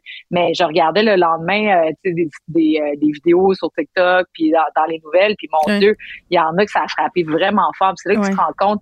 On parle des changements climatiques, mais ça devient un peu réel. Il y a des feux de forêt, il y a des inondations. Des tornades au Québec ben, des tornades. J'ai peut-être le porte-parole d'Hydro-Québec qui disait, bon, la crue des eaux dans le coin de Québec et ailleurs. Donc, il y a toutes sortes de phénomènes qui se passent. On ne sait pas trop si c'est vraiment les changements climatiques, mais je pense qu'on ne peut plus vraiment se dire que c'est pas ça. Ben, euh, moi, j'étais au Saguenay, à Lens-Saint-Jean. Il y a eu l'alerte euh, pour les tornades le lendemain, donc le dimanche. Là, c'est arrivé par après. Finalement, il s'est rien passé. Mais tu vois qu'au Saguenay, il y a un, traumatisme par rapport au déluge mm. du Saguenay, à tout ce qui s'est passé. Les gens étaient vraiment sur le qui-vive. Il y avait un stress. Pour vrai, là, moi, je ah, l'ai senti. Puis les gens parlaient du déluge, disaient T'en rappelles-tu? Surtout qu'avec la crue des eaux, là, euh, toutes les rivières sont super hautes. À la tuque, euh, il y, a des, y a des routes euh, qui se sont affaissées et tout ça. Donc, tu sais, tu vois que les gens commencent à justement se rendre, réaliser. Elsie, tu as, assez raison là-dessus, qu'il y a des impacts réels sur nos vies, puis qu'il va falloir peut-être songer à faire comme Marc-André, puis s'équiper en conséquence. Moi, je trouve que dans les grandes villes, on est particulièrement vulnérable. C'est ce que je disais. Là. Tu sais, à Montréal, s'il arrive quelque chose, on l'a vu un peu pendant la pandémie, là.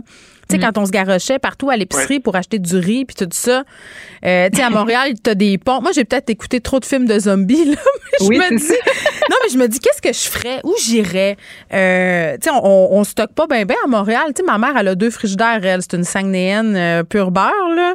elle, mm. son congélateur est toujours plein. Elle a du canage. Moi, je vais à l'épicerie tous les jours. Je veux dire, j'ai pas j'ai pas grand chose en stock tant que ça. Donc, euh, tu sais, je sais pas si on va revoir notre façon. Euh, je suis pas en train de dire que je vais devenir survivaliste. C'est pas ça que je veux dire. mais ça nous fait réaliser qu'on on est bien peu de choses. Tu sais, honnêtement. Là. Voilà. Ben, tout le monde a une dépendance à l'électricité. C'est clairement, là, on n'a pas, on a, très peu de gens. Chez mon père, par exemple, au, lac, il y, a un poêle à bois. Fait que si t'as pas l'électricité, tu peux te chauffer. Mais moi, dans ma maison à Gatineau, j'ai pas un poêle à bois. Euh, j'ai pas un poêle à bois, là. Fait que c'est sûr, c'est sûr, ça nous ramène euh, peut-être à repenser un peu comme on vivait à l'époque là d'Émilie Bordelot là des filles de Caleb mais il y a quand même certains trucs là moi là je vais attendre un peu parce que c'est la folie là mais je vais m'équiper un peu. J'avais jamais vécu ça. C'est 12 heures sans courant. J'ai jamais vécu avec des enfants aussi, là, faut que tu t'occupes qu'ils mangent, qu'ils dorment, qu'ils aient chaud. Là, c'est arrivé en plein été, mais pendant le verglas, ça avait pas été, ça avait pas été drôle euh, non plus. Donc, je pense qu'il y a plusieurs personnes qui vont faire des petites commandes dans les prochains jours. Oui, mais, mais, juste en, en terminant là-dessus, quand même, faut, faut quand même se rassurer puis se dire que, tu sais, parce que c'est sûr qu'on dit, y a les gens qui sont dans, dans des contrées éloignées, mais en ville, comme tu dis, c'est sûr qu'on est moins habitué à ça. ça. Mais il existe des plans d'urgence. Donc, si euh, il arrive quelque chose, en plus c'est l'été, mais même l'hiver, tu sais, il y a euh, des mesures d'urgence qui vont être mises en place pour que la population puisse avoir des soins. Fait que faut pas non plus. Non, non, euh, mais on se dit. Ben non, mais tu sais, quand tu vas sur le site du gouvernement canadien, moi j'ai fait l'exercice à un moment donné à Montréal, ça fait quelques années Oui, là, ils disent tout ce qu'il faut que tu ailles euh, en cas d'urgence ah dans toutes les demeures. T'es comme, calmez-vous, la gang. c'est genre des caisses d'affaires, de l'antiseptique. Euh, tu sais, donc, euh, ah je pense que le gouvernement canadien est pas, pas, mal plus énervé que nous autres en termes en termes de, de, prévention. Mais bon, voilà. on va souhaiter bonne chance aux résidences et aux résidents qui ont été affectés par ces intempéries-là parce que je sais qu'il y a des gens qui ont beaucoup de dommages. J'entendais François Lambert ce matin qui parlait non seulement des pertes qu'il y a eu, mais de l'incendie de sa ferme qui serait probablement criminel. Je me disais, mon Dieu, tu sais, quelle, quelle fin de semaine épouvantable. Euh, il a dû passer. Changement de sujet, euh, adoption de la loi 96, euh, Elsie, puis on va parler aussi de Marie Montpetit là, dans la foulée de tout ça. Ben oui, donc on arrive enfin à l'adoption finale. Donc euh, la CAQ, c'est sûr qu'elle est contente parce que ça ne sera pas adopté sous baillon. Donc on, va arriver là, à la fin de l'étude. Hmm. Euh, c'est un gros morceau pour euh, la coalition Avenir Québec. On sait, tu sais, ce targue d'être nationaliste, d'être à la défense du français et tout ça. puis bon, parce Québécois ont ses couleurs ce matin, donc on va voter contre le projet de loi 96, comme les libéraux, mais évidemment pour des raisons diamétralement opposées. Donc euh, c'est ça. Principalement, c'est le cégep français. Donc, on a parlé beaucoup du cégep français. Ça a été un des éléments qui a mm. été controversé pendant la dernière année. À un moment donné, les, disons, si on regarde le balancier, là, ça a failli. la CAQ était sur le point. Les discussions ont eu lieu à nouveau à la CAQ pour savoir si on allait le faire. Finalement, le premier ministre a décidé de rester et de dire non. Mais euh, le comment dire, les différents experts qui sont venus en commission parlementaire, la pression a monté juste assez pour que oh, on envisage peut-être. Donc, euh, ça sera peut-être partie remise, un peu comme euh, c'était la démonstration du Parti québécois ce matin. Mm-hmm. C'est-à-dire qu'avant la loi 101, il y avait eu une loi pour laquelle les, les péquistes avaient voté contre parce que ça allait pas aussi, assez loin, donc euh, que les résultats pour euh, protéger Français n'allaient pas être au rendez-vous. Et donc c'est un peu ça l'argumentaire du Parti québécois aujourd'hui, c'est de dire ben non, la CAQ va pas assez loin, puis euh, on sera pas complice de ça, puis on va le dire au effort. Moi c'est une stratégie que je, respecte, que je comprends aussi. Et maintenant la CAQ ben tu est entre les deux, entre les libéraux qui nous disent que les Anglais sont persécutés puis qui vont peut-être que leurs droits sont, sont, sont menacés puis que euh, euh, je sais pas. C'est presque un génocide culturel. Ben, c'est ça, là. J'ose pas répéter leurs mots Ben, je les ai répétés parce que je veux que les gens comprennent à quel point c'est un petit peu exagéré. Hein. Ben, c'est ça. Donc, la, la CAQ se retrouve au milieu. Vas-y, Marc-André. Mais la seule chose avec la, stratégie du PQ, c'est vrai qu'ils peuvent la défendre, sauf que la façon qu'ils l'ont faite ce matin, c'est sûr que pour la CAQ, ça leur donne un outil quand même. Ils ont voté contre la loi 96. C'est en politique, quand tu t'expliques, c'est là que tu perds. Euh, moi, si j'avais eu les conseillers, j'aurais dit ben dites-toi 96, mais dites que c'est pas assez. C'est une étape en avant. Hmm. Mais là, il, pour M. Legault, on pense déjà au, face-à-face, à TVA, puis euh, là, ça va parler de la langue française, tout ça. Ben, c'est sûr que c'est facile pour euh, M. Legault de dire ben vous avez voté en mai passé, vous avez voté contre 96. Puis là, là, monsieur simplement dit Ouais, mais là, on a voté contre parce qu'on pensait que ça allait pas assez loin. Euh, quand tu t'expliques, là, moi, il y a là-dessus que je trouve qu'ils sont un petit peu euh, vulnérables, le PQ. Bon, Marie, mon petit qui a annoncé euh, qu'elle se retirait pour le moment de la vie politique, elle va voter pour la loi 96, elle-ci, même si elle ben trouve que c'est pas parfait. Exactement. Donc, Marie Montpetit, dans le fond, reste avec la position libérale euh, pratiquement au moment où elle était expulsée du parti. Donc, il faut se rappeler que les libéraux, là, euh, initialement, avaient annoncé là, leur euh, qu'ils n'allaient pas voter en faveur, mais en tout cas, du moins, qu'ils étaient favorables au principe. Donc, Marie Montpetit, quelle histoire, hein, l'histoire de Marie Montpetit tout de même. On l'accusait d'être toxique, de, de faire l'abus de pouvoir, d'être une poffine finalement. Exactement, mais on n'aura jamais su le, fond des choses sur cette question-là. mais attends, attends, elle n'a pas euh, réclamé une enquête, puis ça, ça n'aura pas lieu, c'est quoi? Ben c'est ça. Donc il y aurait eu une plainte ou pas, c'est pas clair au bureau de l'Assemblée nationale, mais ces questions-là sont délibérées évidemment à huis clos. Donc, euh, mais la chef Dominique Anglade l'a exclu, expulsé avant même d'avoir reparlé à sa à son ancienne euh, collègue, donc députée. Donc euh, c'est sûr qu'elle a eu droit à un procès, ben, un procès un peu sur la place publique, mais bref, sans pouvoir même se, donc elle a pas eu ce procès-là, donc même pas dans les instances internes du parti, parce qu'habituellement un parti va quand même se doter d'un instance pour euh, gérer ces cas-là, mais ça a été une fin de non-recevoir pour la chef. C'est sa prérogative, ceci dit, à la chef euh, Anglade de pouvoir euh, expulser des collègues. Mais mm-hmm. bref, elle part un peu la tête haute, pas voulu faire trop de vagues en quittant. Euh, mais bref, pour elle, c'est sûr que c'est un désaveu. Puis c'est surtout euh, au milieu de sa carrière comme ça, elle était promue à quand même une belle carrière. Euh, mais elle ferme pas la porte à un retour. Ouais, c'est ça. Mais elle sera avec Mario tantôt, Marie Montpetit, donc il aura l'occasion de la questionner là-dessus. Il y a un dossier vraiment très, très intéressant de Radio-Canada sur la validation des candidatures en politique, Marc-André. Oui, effectivement, c'est la saison des idées, c'est la saison des c'est les saisons des plateformes également pour les partis politiques, la saison des candidatures. Hein. Il y avait un article intéressant sur le site de Radio-Canada sur justement c'est comment les partis politiques font pour euh, en bon pour euh, sélectionner des gens puis voir le risque qu'ils représentent pour le parti. Regardez s'ils ont des squelettes dans le placard. Oui, mais tout le monde en a, non? Ben, non. non, mais ben, certains pire que d'autres. non, mais il faut le dire. Mais, moi, j'ai travaillé sur l'élection fédérale de 2011 et 2015 au fédéral. J'étais conservateur. conservateur j'ai travaillé là-dessus. Là. 78 candidats. moi, là, ça me stressait tout le temps. Parce que ah même si hein? tu prends des bonnes personnes. Ben oui, parce que même si tu prends des bonnes personnes, mm. même si tu fais répondre des questionnaires, même si tu fais des entrevues. OK, attends, Marc-André, là. Attends, wow, wow, wow. Moi, je vais avoir du concret, là. Dans un questionnaire, mettons, tu demandes quoi? Oui, bon, mais questionnaire, là, tu demandes des, les, les affaires, euh, le nom, l'âge, tout ça, qu'est-ce que tu as fait, après ça, avez-vous des problèmes avec certaines politiques du parti, mais il y a tout le temps une section sur tout ce qui est judiciaire, un casier, quelque chose que tu vous fait faillite. Pour, euh, ben, vous fait faillite. Mais là, les gens, ils te répondent, là. OK? Ils te répondent oui, non, oui, non. Fait que toi, tu analyses ça. Puis également, nous, ce qu'on faisait, c'est qu'on demandait un certificat de bonne conduite.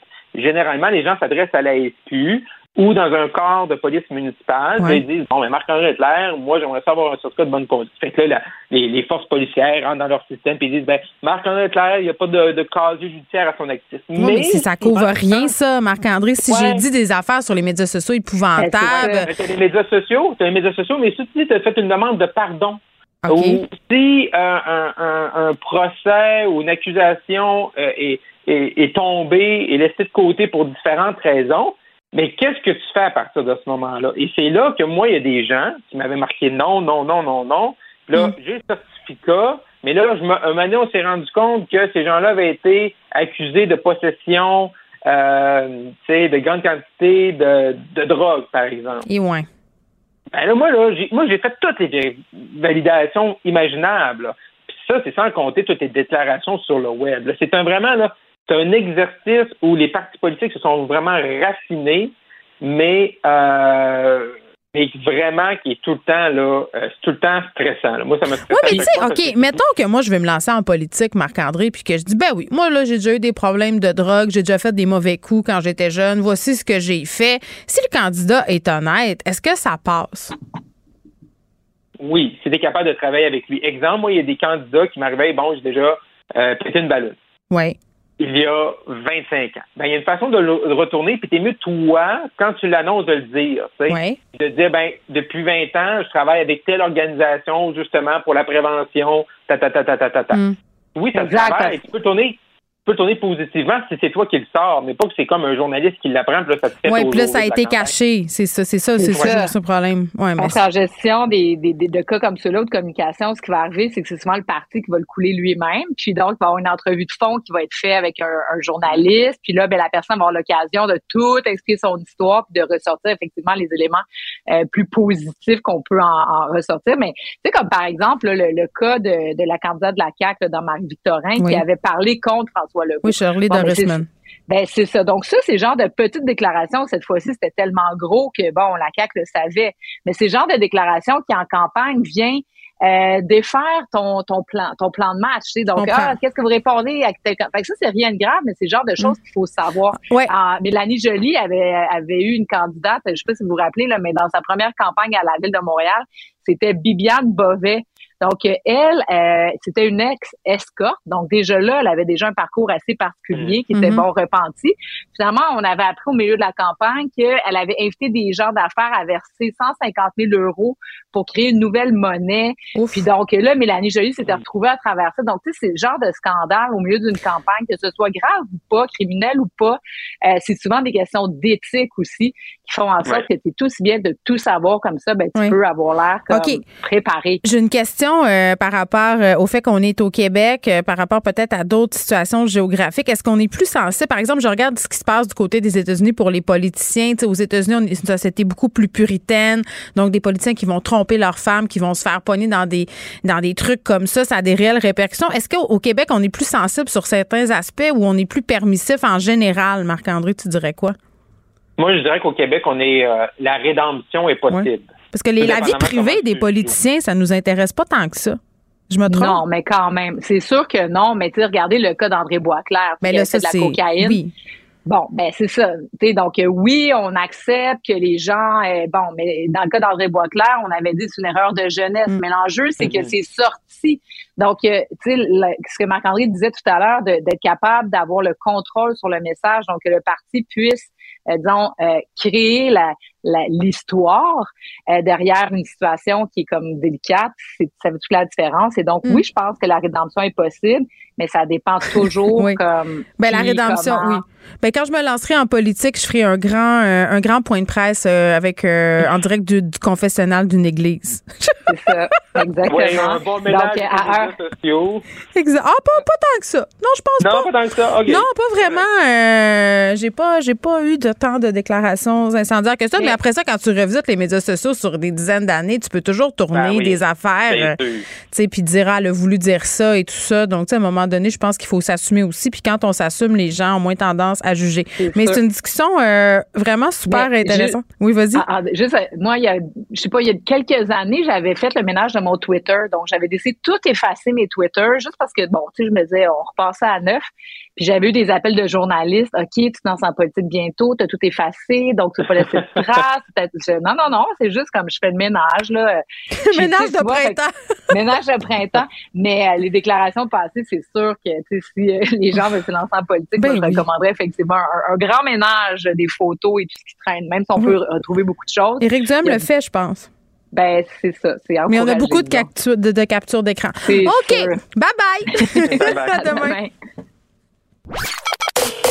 Joignez-vous à la discussion. Appelez ou textez le 187 Cube Radio 1877 827 2346.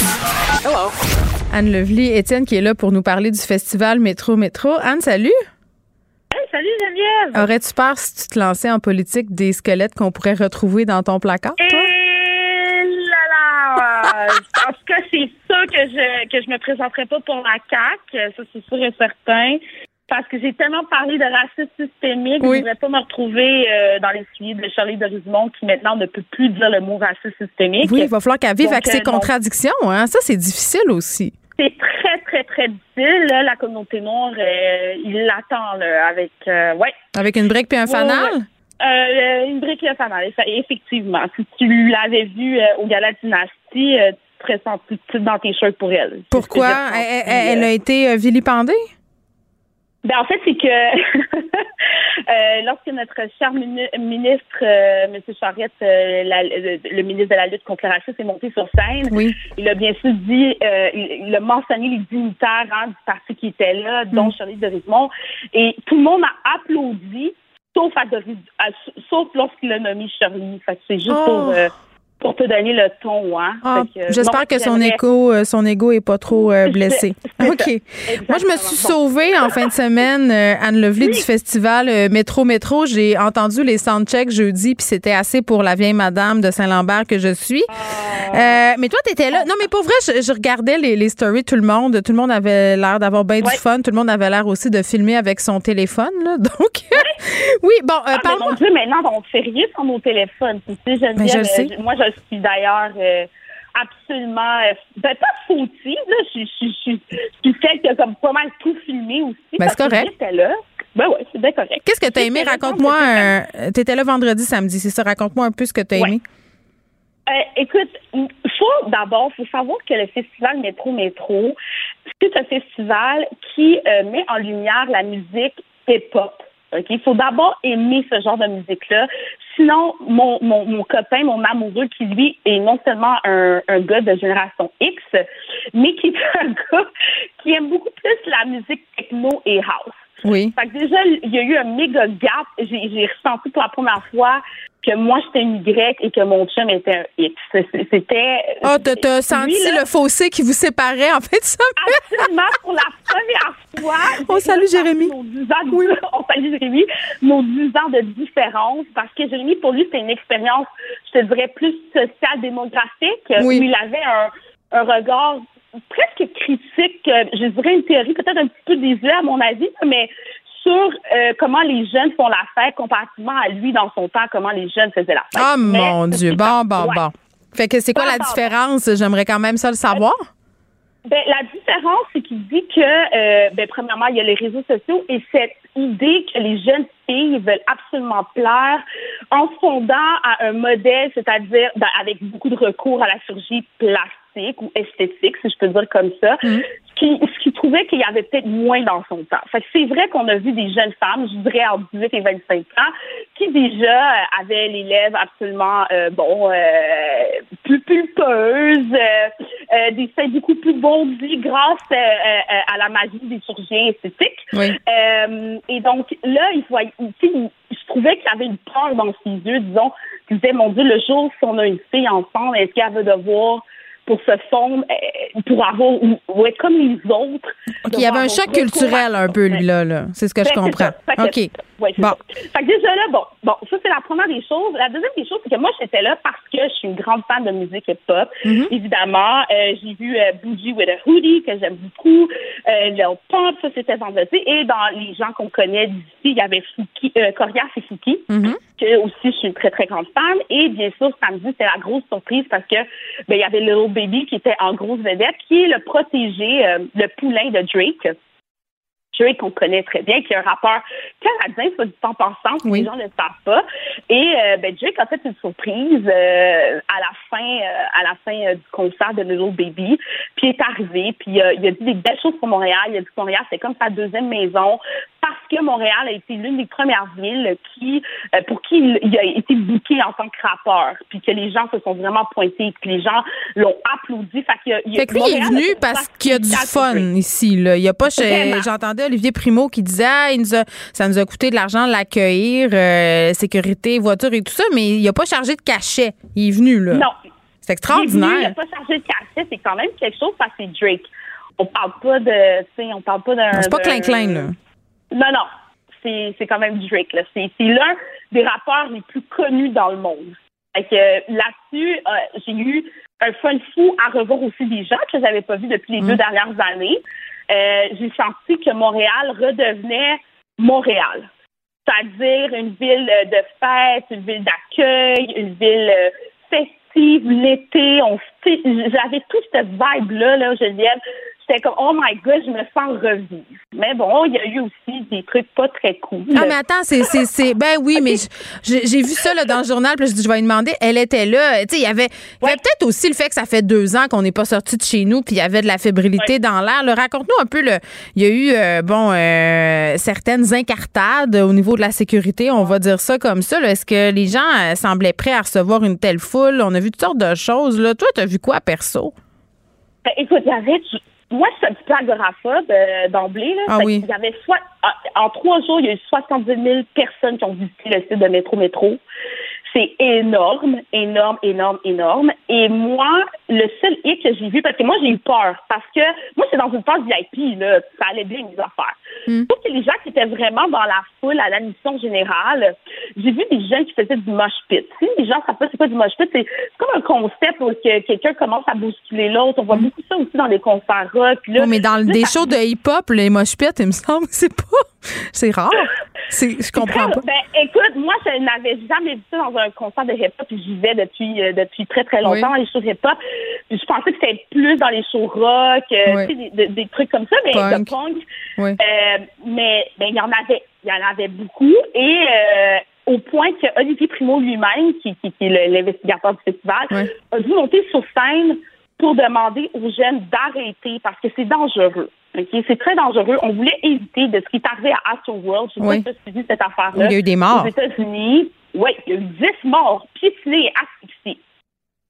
Alors là, euh, le concert a été arrêté plusieurs fois, a été interrompu parce que les gens se bousculaient et les gens n'écoutaient pas. Est-ce que là, c'est l'effet de l'alcool, l'effet de la drogue, j'ai aucune idée. Hmm. Euh, ou l'effet, genre, de l'effervescence, que ça fait deux ans qu'on n'est pas sorti. C'est ça. Vraiment Mais c'est ça. D'où le sens de ma question. Est-ce que les gens, les organisateurs étaient prêts à gérer ça? Écoute, je pense pas que ça. Non, je, je, je sais pas parce que dans un sens, moi, je me, je me souviens d'avoir passé à la sécurité, c'était très sévère. Oui. Mais je pense que quand on est un gros, gros, gros groupe, c'est beaucoup plus difficile. Parce qu'il y a des barrières de sécurité qui ont. Il y, a des, il y a des gardes de sécurité qui se sont fait frapper, là. Il y a des jeunes qui sont rentrés sans payer, sans billet. Grimper sur le stade euh, aussi, carrément, là. J'ai vu ça sur les médias sociaux. Moi aussi, j'ai vu ça. Ils, ont fait comme un genre de courte échelle avec un, T-shirt d'un, d'un, d'un gars qui s'est dévêtu, qui ont, qui, sont, qui ont escaladé, grimpé la, la structure de, du stade olympique. Hey, ouais. En béton, ces années 70, cette affaire-là, je n'en reviens, j'en revenais pas. Si quelqu'un qui était tombé de là, écoute, c'est un handicap assuré, sinon pas la mort. Là. Mm. Ben, on est chanceux euh, qu'il soit rien arrivé de très grave. Il y a eu des hospitalisations, puis tout ça, c'est probablement pour de l'abus de substance. Je n'ai pas trop de ben détails, mais, mais ça s'est bien terminé. Mais c'est des leçons qu'on devra tirer, euh, peut-être aussi changer de site pour, euh, pour l'année prochaine. Est-ce que ce site-là, c'est idéal pour ce type de festival-là? Il y a des gens qui se posaient la question ce matin. Ben, écoute, Olivier Primo a accordé une entrevue dans laquelle il disait que peut-être qu'il allait considérer le le stade Saputo, le site du stade Saputo qui serait peut-être mieux pour accueillir autant de gens. Oui, c'est ça. Il est comme victime de son euh, succès, là. Mais je sens que la sécurité va être très, très, très resserrée l'année prochaine parce qu'il y a eu lacune. C'est clair, clair, clair et certain. Mais bon an, mal tu gardes une, euh, un bon souvenir de ton expérience dans la fin de semaine du ah, festival Métro Métro. Je suis vieille, Jem, je suis vieille. C'est là que. ah, ben oui. ben nous, moi aussi. Mais moi, je partais toujours trois cartoons avant la fin. Oui. Parce que j'avais pas envie d'être mêlée aux petits jeunes qui savent pas boire. J'avais peur de me faire vomir dessus. Écoute, moi, je, partais toujours très d'avance.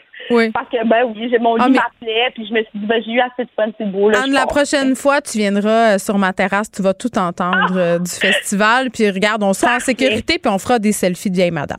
OK. J'adore ça. un bon couvert de cancer, voilà. Je trouve ça parfait. Anne-Levie Etienne, merci beaucoup. On te lit dans le 24 heures. Bye, Jen. Geneviève Peterson. Elle est aussi passionnée quand elle parle de religion que de littérature. Elle saisit tous les enjeux et en parle ouvertement. Vous écoutez Geneviève Peterson. Salut Gab. Salut. Bon, on n'est pas les seuls à connaître euh, des difficultés avec la main-d'œuvre. En fin de semaine, je le disais, j'étais à Lens-Saint-Jean pour une petite vacance slash travail et c'était marqué partout. Euh, on cherche des gens, soyez patients, on manque de monde. Euh, je suis allée dans un resto là-bas où la, la personne me disait d'habitude on est 10 en cuisine, là on est 3. Donc, oui, il faut s'armer de patience, disons ça comme ça. Ben oui, absolument. Puis tu sais, c'est pas un phénomène nouveau là depuis un, quelques mois vraiment. Mm. Euh, le manque de main d'œuvre est absolument criant. Là, tu sais, moi, le nombre de fois où que je suis arrêtée euh, parce que je me déplaçais pour le travail dans justement des stations-service où ils sont comme, soyez patients ou la salle à manger est fermée parce que là c'est juste le service à l'auto qui fonctionne parce que justement on n'a pas assez de monde. Et c'est pas un phénomène qui est unique au Québec. Hein. Ça se répercute vraiment partout, dont en France. Et là, aujourd'hui, je vais te parler d'un restaurateur français qui a décidé de lancer un concours pour trouver de la main-d'œuvre. Bon, et c'est quoi ce. Parce qu'il est désespéré? C'est un, concours sur les médias sociaux? C'est quoi? Oui, c'est exactement ça. Il est désespéré. Lui, il a trois restaurants à Montpellier et il a fait un post sur Instagram où il explique en fait qu'ils ont de la difficulté à recruter et euh, comme les clients, vous nous faites confiance, vous êtes nombreux à mm. vouloir venir manger dans nos établissements et là, euh, pour vous régaler et vous servir comme on aimerait, je lance le concours suivant. Il offre 1000 euros à la personne qui va lui recommander un chef avec une spécialité italienne qui sera engagé dans son restaurant. Mais ça, je peux comprendre, par exemple, parce que c'est pas comme trouver un serveur, euh, un suiteur, euh, un autre ou une hôtesse à l'entrée. Là, c'est excessivement dur de trouver un chef compétent. Puis même à 1000 euros, il va rentrer dans son argent, selon moi. Ben oui, absolument. Comme tu dis, tu sais, c'est pas quelqu'un qu'on peut former rapidement. Ça prend quelqu'un qui a déjà une expertise. Mais je me disais, waouh, tu sais, est tellement désespéré, puis il a tellement besoin qu'il a décidé de lancer ce concours. Puis en même temps, tu sais, des, des chasseurs de tête ou des recruteurs ou appelle ça comme tu veux, c'est un métier qui existe déjà, mais c'est rare qu'on voit ça en restauration. C'est drôle, c'est comme euh, ça me fait penser, c'est un drôle de parallèle aux récompenses si t'aides à trouver quelqu'un qui est recherché par la police. Il faut que ça mène à l'arrestation. Dans ce cas-ci, il faut que ça mène à l'embauche. Il y a une période d'essai. Oui, c'est ça, parce qu'il précise, là, attention, vous n'allez pas empocher 1000 euros si vous faites juste me dire, ah oui, mon ami. Ma belle-sœur, ma belle-sœur est bien bonne. Donc, il faut vraiment que euh, la personne en question ben, passe l'entrevue et réussisse la période d'essai. Fait que, il dit à la blague, amenez-moi pas un de vos amis comédiens qui est capable de se faire passer pour un chef le mm. temps d'un week-end. C'est pas ça. Et euh, je trouvais ça intéressant parce que si jamais vous êtes dans le bout de Montpellier puis vous dites, mais moi, je suis qualifié, qu'est-ce qui arrive si je me propose moi-même? Eh bien, tu empocheras toi-même le 1000 euros pour ah. être auto-recommandé. Formidable. C'est comme un bonus à la signature. J'adore ça. Euh, ben oui, je trouve que, en tout cas, mais excuse-moi, je t'ai coupé la parole, mais je trouve que c'est vraiment euh, original et différent, tu sais, pour pallier à la pénurie. Puis en plus, je suis en train, là, avant même qu'on rentre en on est en train de lire un article sur les no-shows en entrevue c'est pas tout de trouver du personnel, mais en ce moment, ça a l'air que c'est un mm. gros problème aussi. Les gens qui bookent des entrevues puis qu'ils font ah ben finalement non, je vais pas puis qui avertissent même pas. Bref, gros problème de main d'œuvre en ce bon, moment. Ça se passe chez Bambino Rocco Montpellier. Pour ceux que ça intéresse, là, allez voir leur compte Instagram, la publication qui accuse quand même pas mal de vues. Euh, un pigeon arrêté par la police, un pigeon criminel, regarde? un pigeon criminel qui fera passer du temps derrière les barreaux. En fait, ce qui s'est passé, c'est qu'on est au Pérou, dans la cour d'une prison, et il y a un pigeon qui arrête tout bonnement là pour aller se rafraîchir dans une flaque d'eau. Et là, les policiers réalisent avec surprise que le pigeon porte un colis suspect dans le cou. Comme de la drogue? Euh, eh oui, c'est exactement ça. Les policiers ont arrêté l'oiseau et ça, ça me fait beaucoup rire parce que je les imagine juste en train de menotter un pigeon. Est-ce qu'ils ont lu ses droits? Parce que c'est quand même fondamental. c'est quand même important. Mais il y a une petite vidéo hein, où on voit la policière qui tient le pigeon qui lui-même est très calme, comme s'il était comme moi, je ne vais rien dire. Il résiste pas à son arrestation il n'a pas résisté tout, il a même collaboré, mais euh, puis on voit vraiment là, le petit sac qui porte sur le dos. En fait, c'est comme patenté. Ça m'a fait penser, tu sais, quand j'étais plus petite puis je faisais du linge à mes Barbies, ça avait un peu l'air de ça. Sais, quelqu'un, il a clairement patenté un sac à dos, mais quand même, ce petit sac à dos contenait euh, entre 10 et 30 grammes de marijuana qui était, bon, destiné aux détenus de la police. Et on l'a surnommé l'oiseau dealer. Bon, ben c'est l'enceinte du drone. Oui, c'est exactement ça parce que euh, euh, en ce moment là, il y a beaucoup de drones qui survolent les prisons puis ben qui viennent de faire des livraisons en fait. Donc euh, ça puis il y a beaucoup aussi d'endroits qui font des investissements majeurs, je pense en France entre autres, pour installer comme des systèmes de brouillage, tu sais pour pas qu'on puisse survoler les prisons avec des drones. Mm. Donc ça, ça, serait pas étonnant de voir un retour aux pigeons voyageurs. Mm. Rien de mieux que les bonnes vieilles méthodes. Ben c'est ça, un retour aux sources, en fait, retour à la terre, un retour à l'écologie. Avec le pigeon dealer. OK, merci Gab. Salut, à demain. Ne vous laissez pas berner par ces prises de position saisissantes. Geneviève Peterson est aussi une grande sensible. Vous écoutez Geneviève Peterson. Les étudiants au doctorat et à la maîtrise peuvent-ils vivre avec les bourses actuelles qui sont jugées par plusieurs comme étant inadéquates? C'est un dossier de la presse qui a attiré mon attention ce matin. Et on parle avec Raphaël Bouchard, qui est un doctorant en biologie à l'Université Laval. Raphaël, salut. Bonjour. Bon, j'imagine que vous êtes boursier. Oui, Oh, on entend mal, euh, Raphaël. Ça vient de couper. Est-ce que tu m'entends bien, Raphaël? On t'a-tu retrouvé? Euh, oui. Est-ce que vous m'entendez bien? Oui, ça va. Est-ce qu'on peut se tutoyer? Il me semble que ça va être moins bizarre. Ben oui, il n'y a, pas de problème, Geneviève. Parfait. Euh, donc, tu me disais que tu es boursier. c'est une bourse d'excellence. On parle pas des prêts bourses, là, ici, juste pour qu'on puisse bien se situer, là. On a des petits problèmes euh, techniques, je pense, euh, avec notre Raphaël. Est-ce que on peut tout de suite peut-être aller au professeur Louis Bernatchez? ou Moi, je suis là, en tout cas. oui, bon, Louis Bernatchez, qui est prof de biologie, chercheur à l'Université Laval, qui est directeur euh, de recherche principale de Raphaël. On va y revenir à Raphaël un peu plus tard, là, monsieur euh, Bernatchez. Je posais la question parce que j'imagine qu'on parle de bourse d'excellence ici, là, pas des vulgaires pré-bourses, entre guillemets. bon, je pense, non, pas. c'est drôle, pas les vulgaires. Oui, oui, non, c'est des bourses, euh, c'est des bourses d'excellence, c'est-à-dire très, très compétitifs, là. On, on parle d'un taux de succès euh, très bas. C'est les étudiants qui ont les meilleures notes qui osent, entre guillemets, appliquer pour, mm. euh, pour ces bourses d'excellence-là. Ben moi, quand j'étais euh, quand j'étais étudiante euh, à la maîtrise, M. Bernatchez, c'était un peu l'idée selon laquelle si on voulait poursuivre des bourses, euh, des études pardon supérieures, on devait avoir accès à ces bourses-là parce que sinon ça devient très très difficile de concilier le travail de recherche, un emploi qui serait en dehors, par exemple, de l'université. Là, les étudiants que vous supervisez, dont vous dirigez les recherches, comment ils survivent ce monde-là? Ben, il y a différentes sources de, de, financement. en fait, les étudiants et les étudiantes qui ne seront pas boursiers, qui seront pas boursiers ou boursières de ces programmes d'excellence là, mm.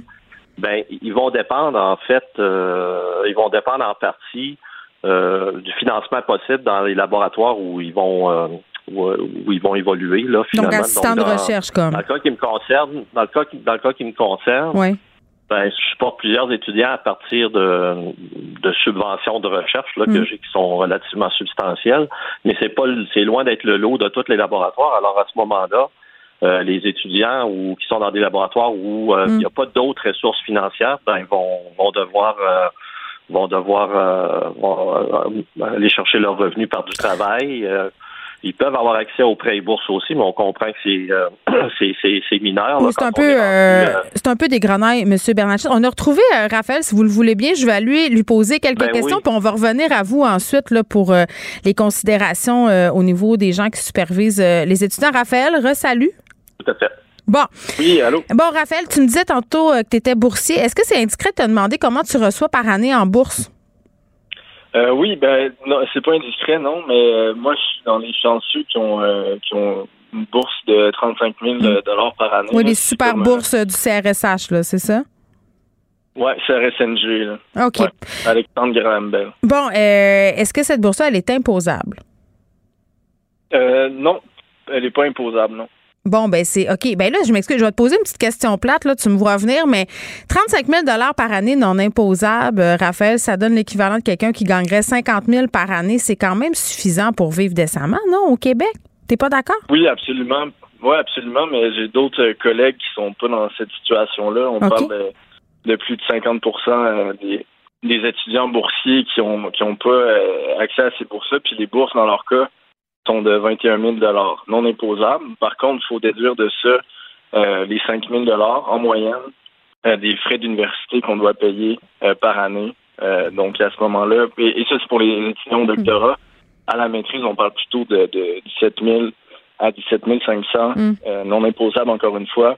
Mais encore là, on déduit les frais d'université. OK, donc je comprends que tu fais partie euh, d'une classe privilégiée euh, d'étudiants, puis, ça, je comprends très bien. En même temps, je me dis, tu as 20 000 non imposables, euh, ça fait quand même une bonne base là, pour vivre. C'est sûr qu'on qu'on peut compléter avec, avec des charges de recherche, j'imagine. Là, je veux dire, mais, mais le, fait que ça soit hyper compétitif, que ça soit pas donné à tout le monde, l'impression de devoir se battre aussi pour avoir accès à ces bourses-là, est-ce que ça décourage certains étudiants de poursuivre vos études supérieures? Ben, je pense que oui. Au fond, c'est un peu des, bourses au mérite. On est en général, l'académie, c'est euh, euh, c'est une méritocratie. Puis l'affaire, c'est que ces bourses-là, il faut avoir déjà eu de très bonnes notes euh, au baccalauréat. Des fois, en tout cas, la, la plupart du temps, des gens qui sont capables d'étudier sans devoir travailler sur le côté vont pouvoir dédier plus de temps à leurs études, ce qui va directement mm. influencer leurs notes. C'est comme un cercle vicieux. Pardon? C'est comme un cercle vicieux. C'est plus tu étudies, plus tu as de meilleures notes. Exactement. Puis c'est un peu les gens qui euh, sont euh, le plus capables, ben, qui, ont, qui ont du soutien financier de leurs parents, qui vont être capables d'obtenir des bourses comme celle-là.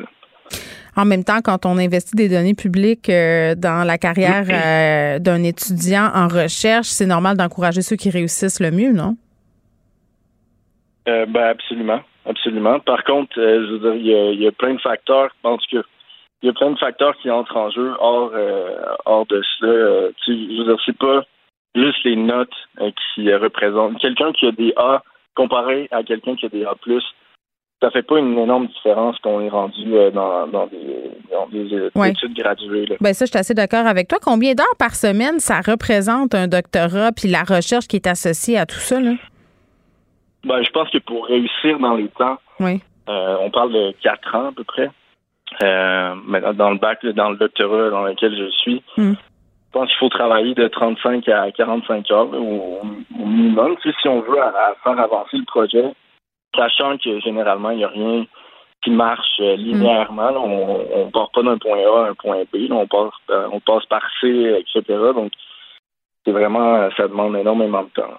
Donc, c'est comme une job à temps plein, puis travailler à côté, ça devient laborieux. Exactement, oui.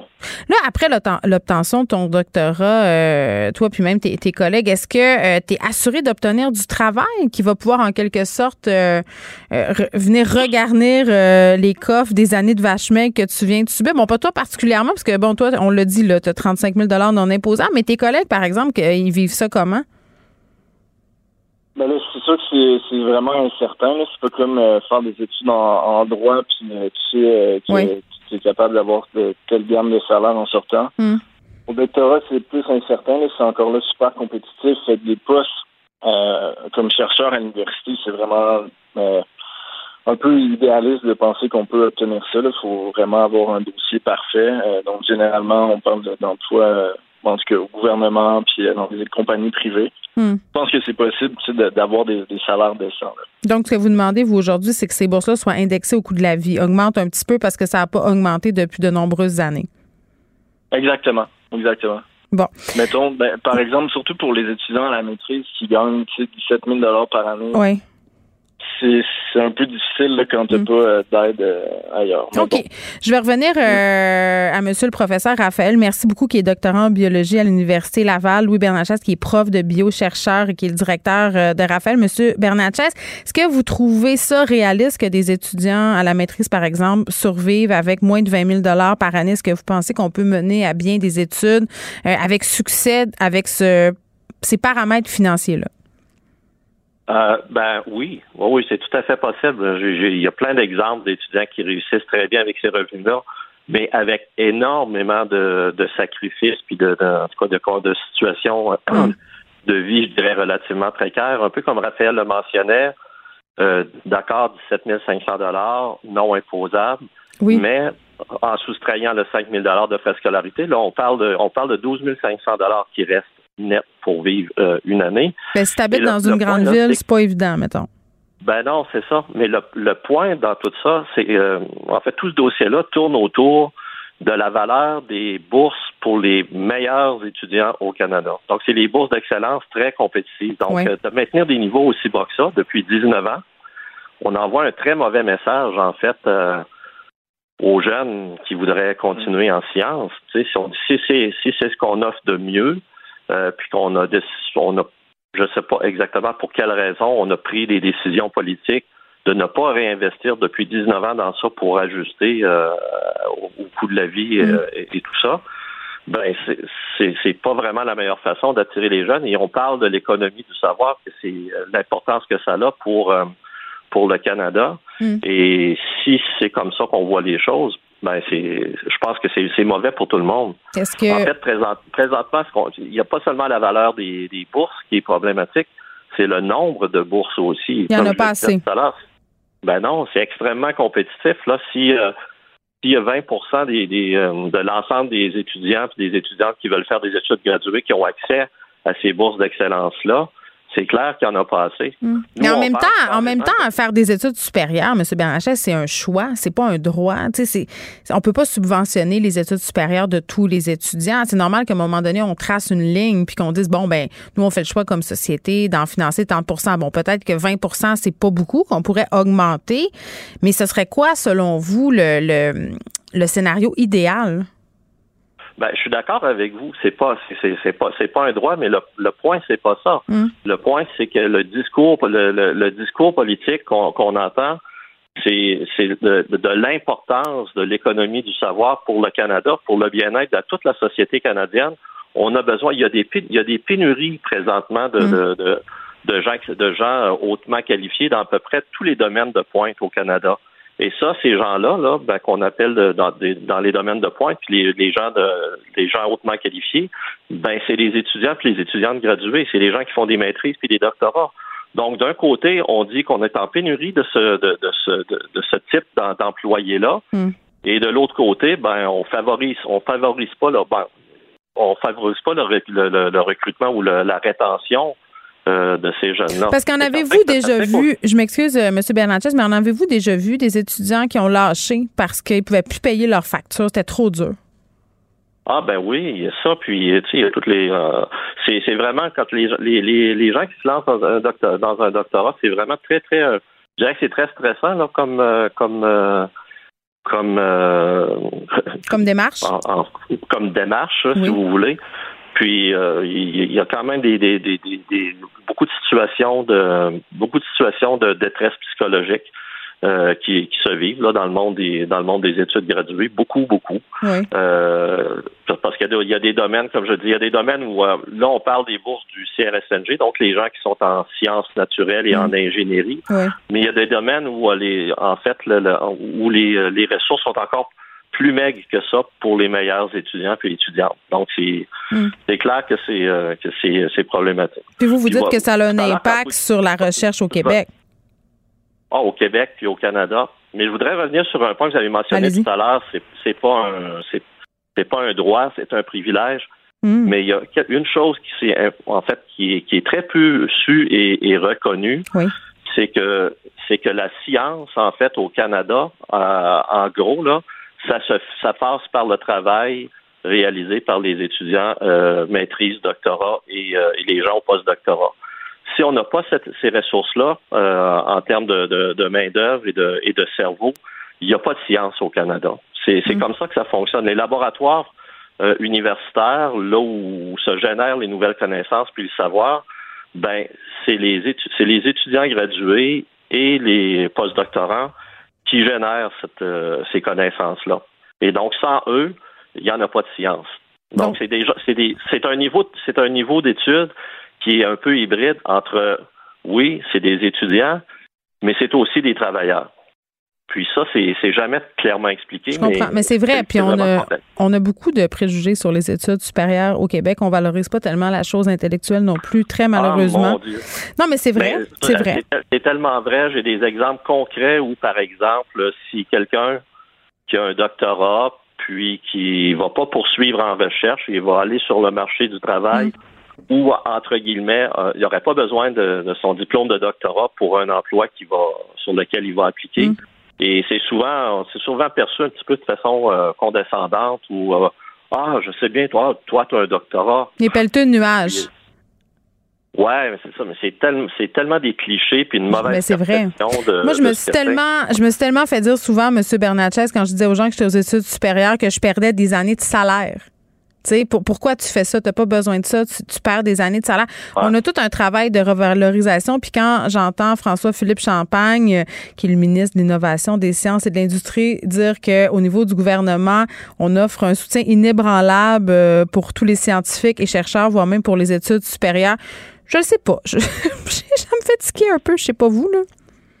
Ben, moi, je, dirais que c'est en partie vrai euh, dans, si on parle du du financement global dans la recherche. Ils peuvent faire des annonces sur des gros, des gros nouveaux programmes de, de financement de recherche, mais ça n'a rien à voir avec euh, directement avec le, la question là, qui nous préoccupe, c'est-à-dire le salaire des meilleurs étudiants gradués. Hmm. Donc, son, son discours, c'était assez, la, assez laconique là, comme, comme réaction euh, au, euh, Dans la départ oui. du ministre Champagne. Oui. Hmm.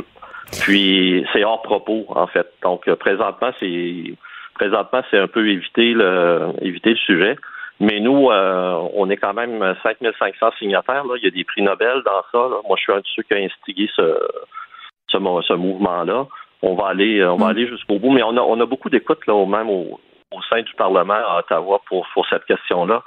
C'est de trouver la, la, la, bonne solution puis de travailler de façon constructive. Mais nous, on ne lâchera pas le morceau puis on va aller jusqu'au bout. Euh, parce que c'est, c'est, je pense que c'est, c'est, c'est win-win entre guillemets pour pour tout le monde, pour les étudiants, pour pour le gouvernement puis pour les, citoyens du Canada. Très bien, Monsieur Bernatchez, Louis Bernatchez, qui est professeur de biologie et chercheur à l'Université Laval. On a aussi parlé à Raphaël Bouchard, qui est doctorant en biologie à cette même université. Des bourses d'excellence, ça a l'air des gros montants comme ça. C'est sûr que quand on se dit que c'est pas imposable, euh, bon, pour des bourses à hauteur de 35 000 quelqu'un peut tout à fait vivre là-dessus. Mais quand on considère que les étudiants de maîtrise, comme on l'a appris, ont moins, puis que le nombre d'heures que ça prend pour se consacrer entièrement à la recherche, de voir que des étudiants abandonnent aussi au bout d'une coupe d'années. Là, ils reçoivent des bourses euh, une ou deux années, puis après ça, s'en vont. Mais c'est de l'argent public, entre guillemets, qui est gaspillé. Donc, je pense que ça aussi, il faudrait le prendre en considération, puis s'assurer que ces étudiants-là qui ont reçu des fonds publics mènent leurs études à terme, qu'on leur donne les capacités de le faire. Geneviève Peterson. Rebelle dans l'âme, elle dénonce l'injustice et revendique le changement. Cube Radio. Les rencontres de l'heure. Chaque heure, une nouvelle rencontre. Nouvelle rencontre. Les rencontres de l'heure. À la fin de chaque rencontre, soyez assurés que le vainqueur, ce sera vous. Cube Radio. Une radio pas comme les autres. On est avec Léa Streliski aujourd'hui pour cette rencontre. Salut Léa. Salut. J'avais assez hâte qu'on parle du boulanger qui tient son bout et de la madame pas contente. Tu fais ma journée. Mais oui, cette fameuse boulangerie à Westmount qui s'appelle la Brioche Dorée, on les salue. Euh, et le propriétaire de la boulangerie euh, a, comme on fait très souvent à Montréal, est passé du, de l'anglais au français et du français au, à l'anglais pour euh, servir une dame. Mm. Et cette dame de Westmount a été très, très offusquée qu'on lui parle en français et qu'on la fasse et qu'on la fasse répéter en fait. Euh, et donc, euh, ben, elle a fait ce qu'on fait en 2022 quand on est très fâché contre un commerce. Elle est allée sur Internet, elle a envoyé un courriel à tous ses contacts pour dire de donner des très mauvais commentaires à, la, à cette boulangerie sur Internet. Et puis donc, euh, ben c'est ça, ça en est suivi une tempête pour ce pour ce boulanger-là et euh, qui estime euh, et ils sont drôles les Français parce qu'on sait qu'ils ont ils ont la verve facile. oui. Et, c'est le fun, c'est le fun de les fâcher, puis c'est le fun quand ils sont fâchés du bon bord en fait. C'est-à-dire qu'on est content quand ils sont fâchés de notre bord, tu sais, parce qu'ils s'expriment bien. Et je sais pas si tu te souviens de cette dame aussi. Je pense aussi qu'elle était pâtissière pendant la pandémie, qui avait décidé euh, à Joliette, il me semble. Ou, non, c'est à euh, Jonquière, la pâtissière de Jonquière. Hey, il était là, tout le monde en parle, expliquer pourquoi elle est restée ouverte. Ben, c'est ça, exactement. Puis c'est, ce, propriétaire de Westmount, euh, ce Français-là, est tout aussi sympathique et s'exprime tout aussi bien. Et des fois, un point qui se vaut, c'est-à-dire que quand ça fait super longtemps que tu es à Montréal, mm. que tu viens d'ici, je veux dire, je veux bien là, que tu sois anglophone, mais à un moment donné, que tu sois pas capable de te faire dire est-ce que vous voulez que je chauffe votre sandwich, puis que tu tombes des nues quand quelqu'un te pose cette question-là, puis que, tu sais, on s'entend, là. surtout que tu t'en vas à la brioche dorée, ben, tenue par des Français de France. Ben, c'est ça. Donc, mettons, on jase, tu sais, hein, ça se pourrait-tu que si je vais manger une soupe tonkinoise, que je me fasse accueillir par des personnes dont la langue euh, d'origine, c'est le vietnamien, mettons? Ça se pourrait-tu? Ben, ben oui. Ben, c'est ça, c'est qu'en plus, euh, il me semble que c'est ce que tu veux. Tu veux ben du bon pain français. C'est ça. Accueillez-moi en français. Ben, ben c'est ça. Il y a comme un espèce de petit folklore en plus qui se rajoute à tout ça. Euh, puis ce qui me gêne là-dedans, au-delà de bon, euh, c'est stupide 2022, tu peux faire ça, t'es fâché, puis là tu mm. vas sur internet, puis là tu pars en croisade. Mais c'est super grave pour les restos d'avoir des mauvais reviews sur ben, les sur Google et compagnie, ouais. Ben c'est ça, ça c'est grave.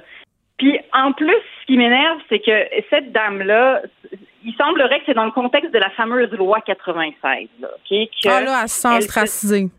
Ben c'est ça, c'est parce qu'elle elle se sent agressée par toute cette espèce Mm. d'ambiance de loi 96. Et quelque part, moi, c'est ça qui me gosse. C'est-à-dire que je la blâme pas, la madame, OK? Je la blâme pas, c'est parce que moi, à chaque fois qu'on parle de nationalisme, c'est toujours ça qui me fait peur, OK? Ouais. C'est que les messages deviennent tronqués. Avec les médias sociaux, ça va vite que tu lis pas les articles, tu lis pas les lois, tu ne sais pas ce qui se passe vraiment. Tout ce que tu retiens, c'est c'est ça, les Franco veulent nous enlever du territoire, OK? Puis ça, l'espèce de petit sentiment toxique qui émane de ça, là, moi-même, qui suis née à Montréal, OK, qui ai des amis anglo, qui est mariée avec un avec un moitié d'anglo, j'étais dans une friperie dernièrement, Puis le monsieur à la caisse a demandé à la cliente, voulez-vous un reçu? Puis elle a dit, I'm sorry, I don't speak French. Franchement. Je parle pas français. Franchement. Puis mon réflexe a été coudon. C'est de la mauvaise foi, là. C'est comme quand tu vas à Paris puis tu demandes du beurre puis ils font croire de pas te comprendre. OK, je veux Ben, du ça, beurre. Je veux du beurre. Mais- OK, du beurre. Mais Mais c'est nouveau, ça, Geneviève. C'est ça qui m'énerve, c'est que je l'ai remarqué. Oui. Normalement, je l'aurais pas remarqué. OK? Jusqu'à maintenant, là, je baignais dans cette espèce de Montréal où est-ce que, OK, c'est beau, tu parles pas français. Puis ça m'a fait penser du temps de la Charte des valeurs. Je m'étais rendue pendant la Charte des valeurs là, de Bernard Brinville et Pauline Marois. Je me souviens que je m'étais mise à remarquer les femmes voilées. Puis avant, je les remarquais pas. Fait que mon point, c'est que faut juste faire attention un peu sur ce que tu mets dans le dialogue social. Mm. Parce que cette madame de Westmount, là, normalement, probablement que ça l'aurait pas gossé que le monsieur il demande Veux-tu que je te chauffe ton sandwich? Mais là, à cause des lois où est-ce qu'on pousse un peu trop loin, ben ça a des effets néfastes. Ben, pour elle va être vrai. encore plus fâchée, la madame, parce que ça vient d'être adopté, la loi 96. euh, Donc, euh, elle va devoir se calmer le croissant. Elle n'aura pas le choix. Ben oui. Qu'est-ce que tu veux que je te dise? De la bonne baguette. euh, c'est ça. Apprends à dire euh, oui, je veux que tu me chaufes, tu me chauffes mon, sandwich, s'il vous plaît. On peut-tu faire preuve de tolérance un peu? Tu sais, des fois, tu le vois quand c'est de la mauvaise foi puis que la personne, l'autre bord, elle veut pas te parler ta langue parce que ça ne tente juste pas, là. Ça, ça arrive Mais aussi. Mais là, c'est pas ça. Jérôme, là, plus, hein, il dit bonjour. monsieur. Mais oui. C'est ça, mais, mais t'as raison, le pauvre monsieur, il, il- parce qu'en plus, quand t'es français, là, tu le vois pas forcément, tu l'as pas dans tes veines, l'espèce de lutte pour la langue. Non, tu te sens pas tant menacé. On le sait, là, qu'ils utilisent plein d'anglicismes euh, au quotidien, ils sont pas complètement envahis euh, par les anglos de tous bords, de tous côtés. Bon. Ils Euh, sont les colonisateurs, ils ne sont pas les colonisés. c'est ça, donc ils sont pas dans, dans le même état d'esprit que nous. Fait que euh, essayons de comprendre d'où vient euh, chacune des personnes avec qui on, on a des interactions, puis ça va quand même aller mieux socialement. J'ai l'impression qu'on n'est pas capable de, de penser aux autres, puis qu'on pense juste à nos sensibilités souvent. Bon, j'ai le goût d'aller acheter des, des affaires à la brioche dorée, même si je mange pas de gluten, juste pour l'encourager, mais je vais pas à Westmount, c'est trop loin de chez nous, puis de toute façon, j'ai pas mon passeport. Euh, une très bonne idée de Québec solidaire, contraception gratuite. euh, Est-ce que c'est euh, pour les messieurs aussi? Ben, j'ai l'impression que oui, ils parlent du stérilet euh, de, de, de cuivre, en tout cas. Ça, c'est pour les madames, là? veulent- Pour les madames, bien sûr. Et ils veulent un meilleur, un meilleur, une meilleure accessibilité euh, aux condoms aussi. Alors ça, je sais pas, est-ce que les condoms deviennent gratuits? Je suis pas sûre. Mais moi, ce qui m'a rassurée... Oh, attends, Léa. Oui, Attends, oui. c'est parce que tu m'as fait penser à une affaire, puis tu sais, vu que j'aime ça, digresser avec toi, est-ce que tu as vu ce merveilleux vidéo qui a fait le tour de l'Internet il y a quelques semaines? C'est une fille qui t'était, qui t'était, non, elle t'était pas, elle t'était écœurée des gars qui disent qu'ils ont trop des grosses graines pour les condoms, OK? Tu sais, ceux-là, là, qui disent, ah, moi, je suis bien trop bien à manger. Elle a fait la démonstration qu'elle pouvait se rentrer un condom euh, du pied jusqu'au genou. Euh, je l'ai pas vu, mais C'est extraordinaire. C'est extraordinaire. Donc, euh, à tous les messieurs qui pensent qu'ils sont trop bien membrés pour mettre un condom, sachez qu'on peut rentrer un pied jusqu'au genou euh, dedans. Donc, taisez-vous et mettez-en. Parfait, c'est terminé. Tu peux poursuivre. Mais oui, mais c'est ça. Puis le- en lisant euh, l'article du journal sur, euh, sur ce, que, ce que Québec solidaire veut faire, ça Ouais. m'a rappelé à quel point c'est les femmes qui s'occupent de la Ah. contraception. Et ça m'a et ça m'a rappelé euh, à quel point dans ma jeunesse, quand je n'étais pas mariée depuis 28 ans, euh, T'avais quel âge? 5 ans? Oui, j'avais cinq ans. Euh, non, mais pour vrai, je me souviens de ces années où euh, la fille dans la jeune vingtaine veut être la plus désirable possible, la plus, euh, je sais pas, je voulais, c'est ça, être la fille qui pogne le plus au monde, là, c'est ça, là, genre, ça nous drive. Mhm. Mais jamais traversé l'esprit, mais OK, ouais. mais je me souviens Hmm. De vouloir plaire à un tel point que c'est ça, tu veux pas décevoir quand vient le temps de la contraception. C'est vrai. C'est que tu prends la pilule, Hmm. euh, peut-être que tu vas prendre la pilule du lendemain aussi, mais euh, tu- tu veux pas plus qu'il faut déplaire au point de dire excuse-moi, il faut que tu mettes une capote. Euh, et moi-même, qui me considère comme une femme euh, qui est capable de s'exprimer et euh, qui, est- qui, qui parfois courageuse, on va dire, entre guillemets, je suis, j'étais pas toujours capable de faire ça. J'étais pas Mm. tout le temps capable de l'exiger. Mais te rappelles-tu, on a tous déjà, euh, je devrais dire toutes, parce que ce sont les femmes euh, qui le vivent majoritairement, on a toutes déjà vécu, tu le moment où le gars il dit oui, j'ai un condom, puis là, il sort ça de sa poche arrière, de son jeans beaucoup trop grand, de son portefeuille qu'il porte donc euh, sur ses fesses, et là, le condom a l'air de dater de Mathusalem, il est tout effoiré, l'emballage est rendu craquelé, puis tu fais bon, ben, on va laisser faire. Oui, mais c'est ça. Puis c'est vrai que dans le dans le moment, euh, tu sais, on a beau ensuite, on a beau se dire que bon, ben oui, je voudrais que par exemple la, la pilule du lendemain ou bien la contraception, la pilule de base ou bien le stérilet, je voudrais que tout ça soit le plus accessible et le plus gratuit possible pour que justement on enlève cette espèce de réflexe féminin de base de je vais m'en occuper, tu sais, puis que Mhm. ça mette des femmes en danger. Mais encore là, tu sais, l'histoire de la pilule du lendemain, là, tu peux pas popper ça comme des Skittles. Là. À un moment donné. Non, tu te fais faire une petite morale par le pharmacien. Mais moi, je vais donner un truc euh, qu'une de mes amies m'a donné. Euh, Je veux pas me lancer des fleurs, c'est pas moi qui ai trouvé ça. Elle, elle disait qu'à chaque fois qu'elle couchait avec un gars qui voulait pas se protéger, elle disait Ah, mais c'est correct, moi, je prends pas la pilule, puis j'ai si j'ai un bébé, je le garde. D'habitude, là, ça calmait les ardeurs des messieurs. Ouais. Très bon truc Ben que ouais. je partage avec tout le monde qui nous écoute Ben en ce moment. Donc voilà. Mais L'autre truc qui m'a rassurée de Québec solidaire, c'est que Manon Massé, elle est très, très upfront, elle est très euh, frontale par rapport à au fait que c'est parce qu'elle regarde ce qui se passe aux États-Unis Ben oui. qu'elle n'a pas envie que ça, ça donne des idées à qui que ce soit et c'est pour ça qu'elle propose ce, pro- ce, ce projet de loi-là en disant nous, on veut pas faire comme si ça, ça pouvait pas se passer ici. Ben, et moi, ouais, je mais là- préfère du monde. Ben, Oui, oui. Moi, je préfère du monde qui réfléchisse de même. Ben oui, mais de façon beaucoup plus réaliste, ça va aider beaucoup les jeunes filles qui ont de la misère à avoir accès à la pilule, qui sont gênées d'aller acheter des condoms, qui ont tout simplement Ben ouais. pas l'argent pour le faire. Donc juste pour ça, je trouve que c'est une bonne proposition. Merci Léa. Merci, à demain. Bye. Ciao. Joignez-vous à la discussion. Appelez ou textez le 187 Cube Radio 1877 827 2346. Hello. Culture et société.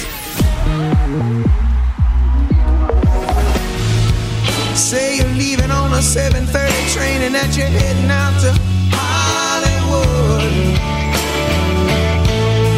Girl, you've been giving me the line so many times it kinda gets like feeling bad looks good.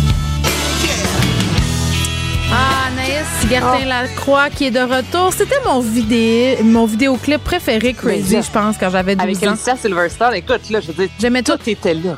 J'aimais tout. Mais là, euh, tu me parles de Steven euh, Tyler, qui est le chanteur d'Aerosmith, qui a des petits problèmes.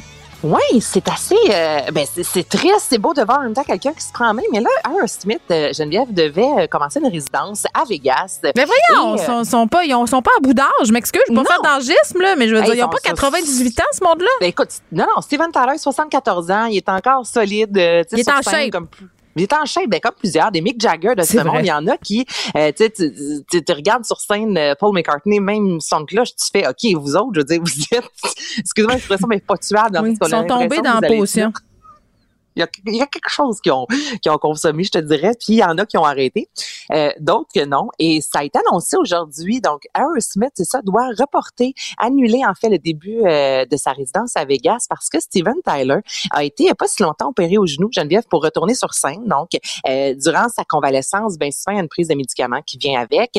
Euh, Steven Tyler fait partie de ces artistes qui ont été reconnus euh, pour avoir consommé beaucoup, je te dirais, de drogue. Euh, certains, en a même une bonne partie qui, là, ben, passé justement le 60-70 ans, ont cessé euh, toute consommation. Mais là, Steven Tyler est retombé, a rechuté en raison de cette opération-là, en prenant quelques cachets ici et là. Ben, Ah, pour lui, ça a été...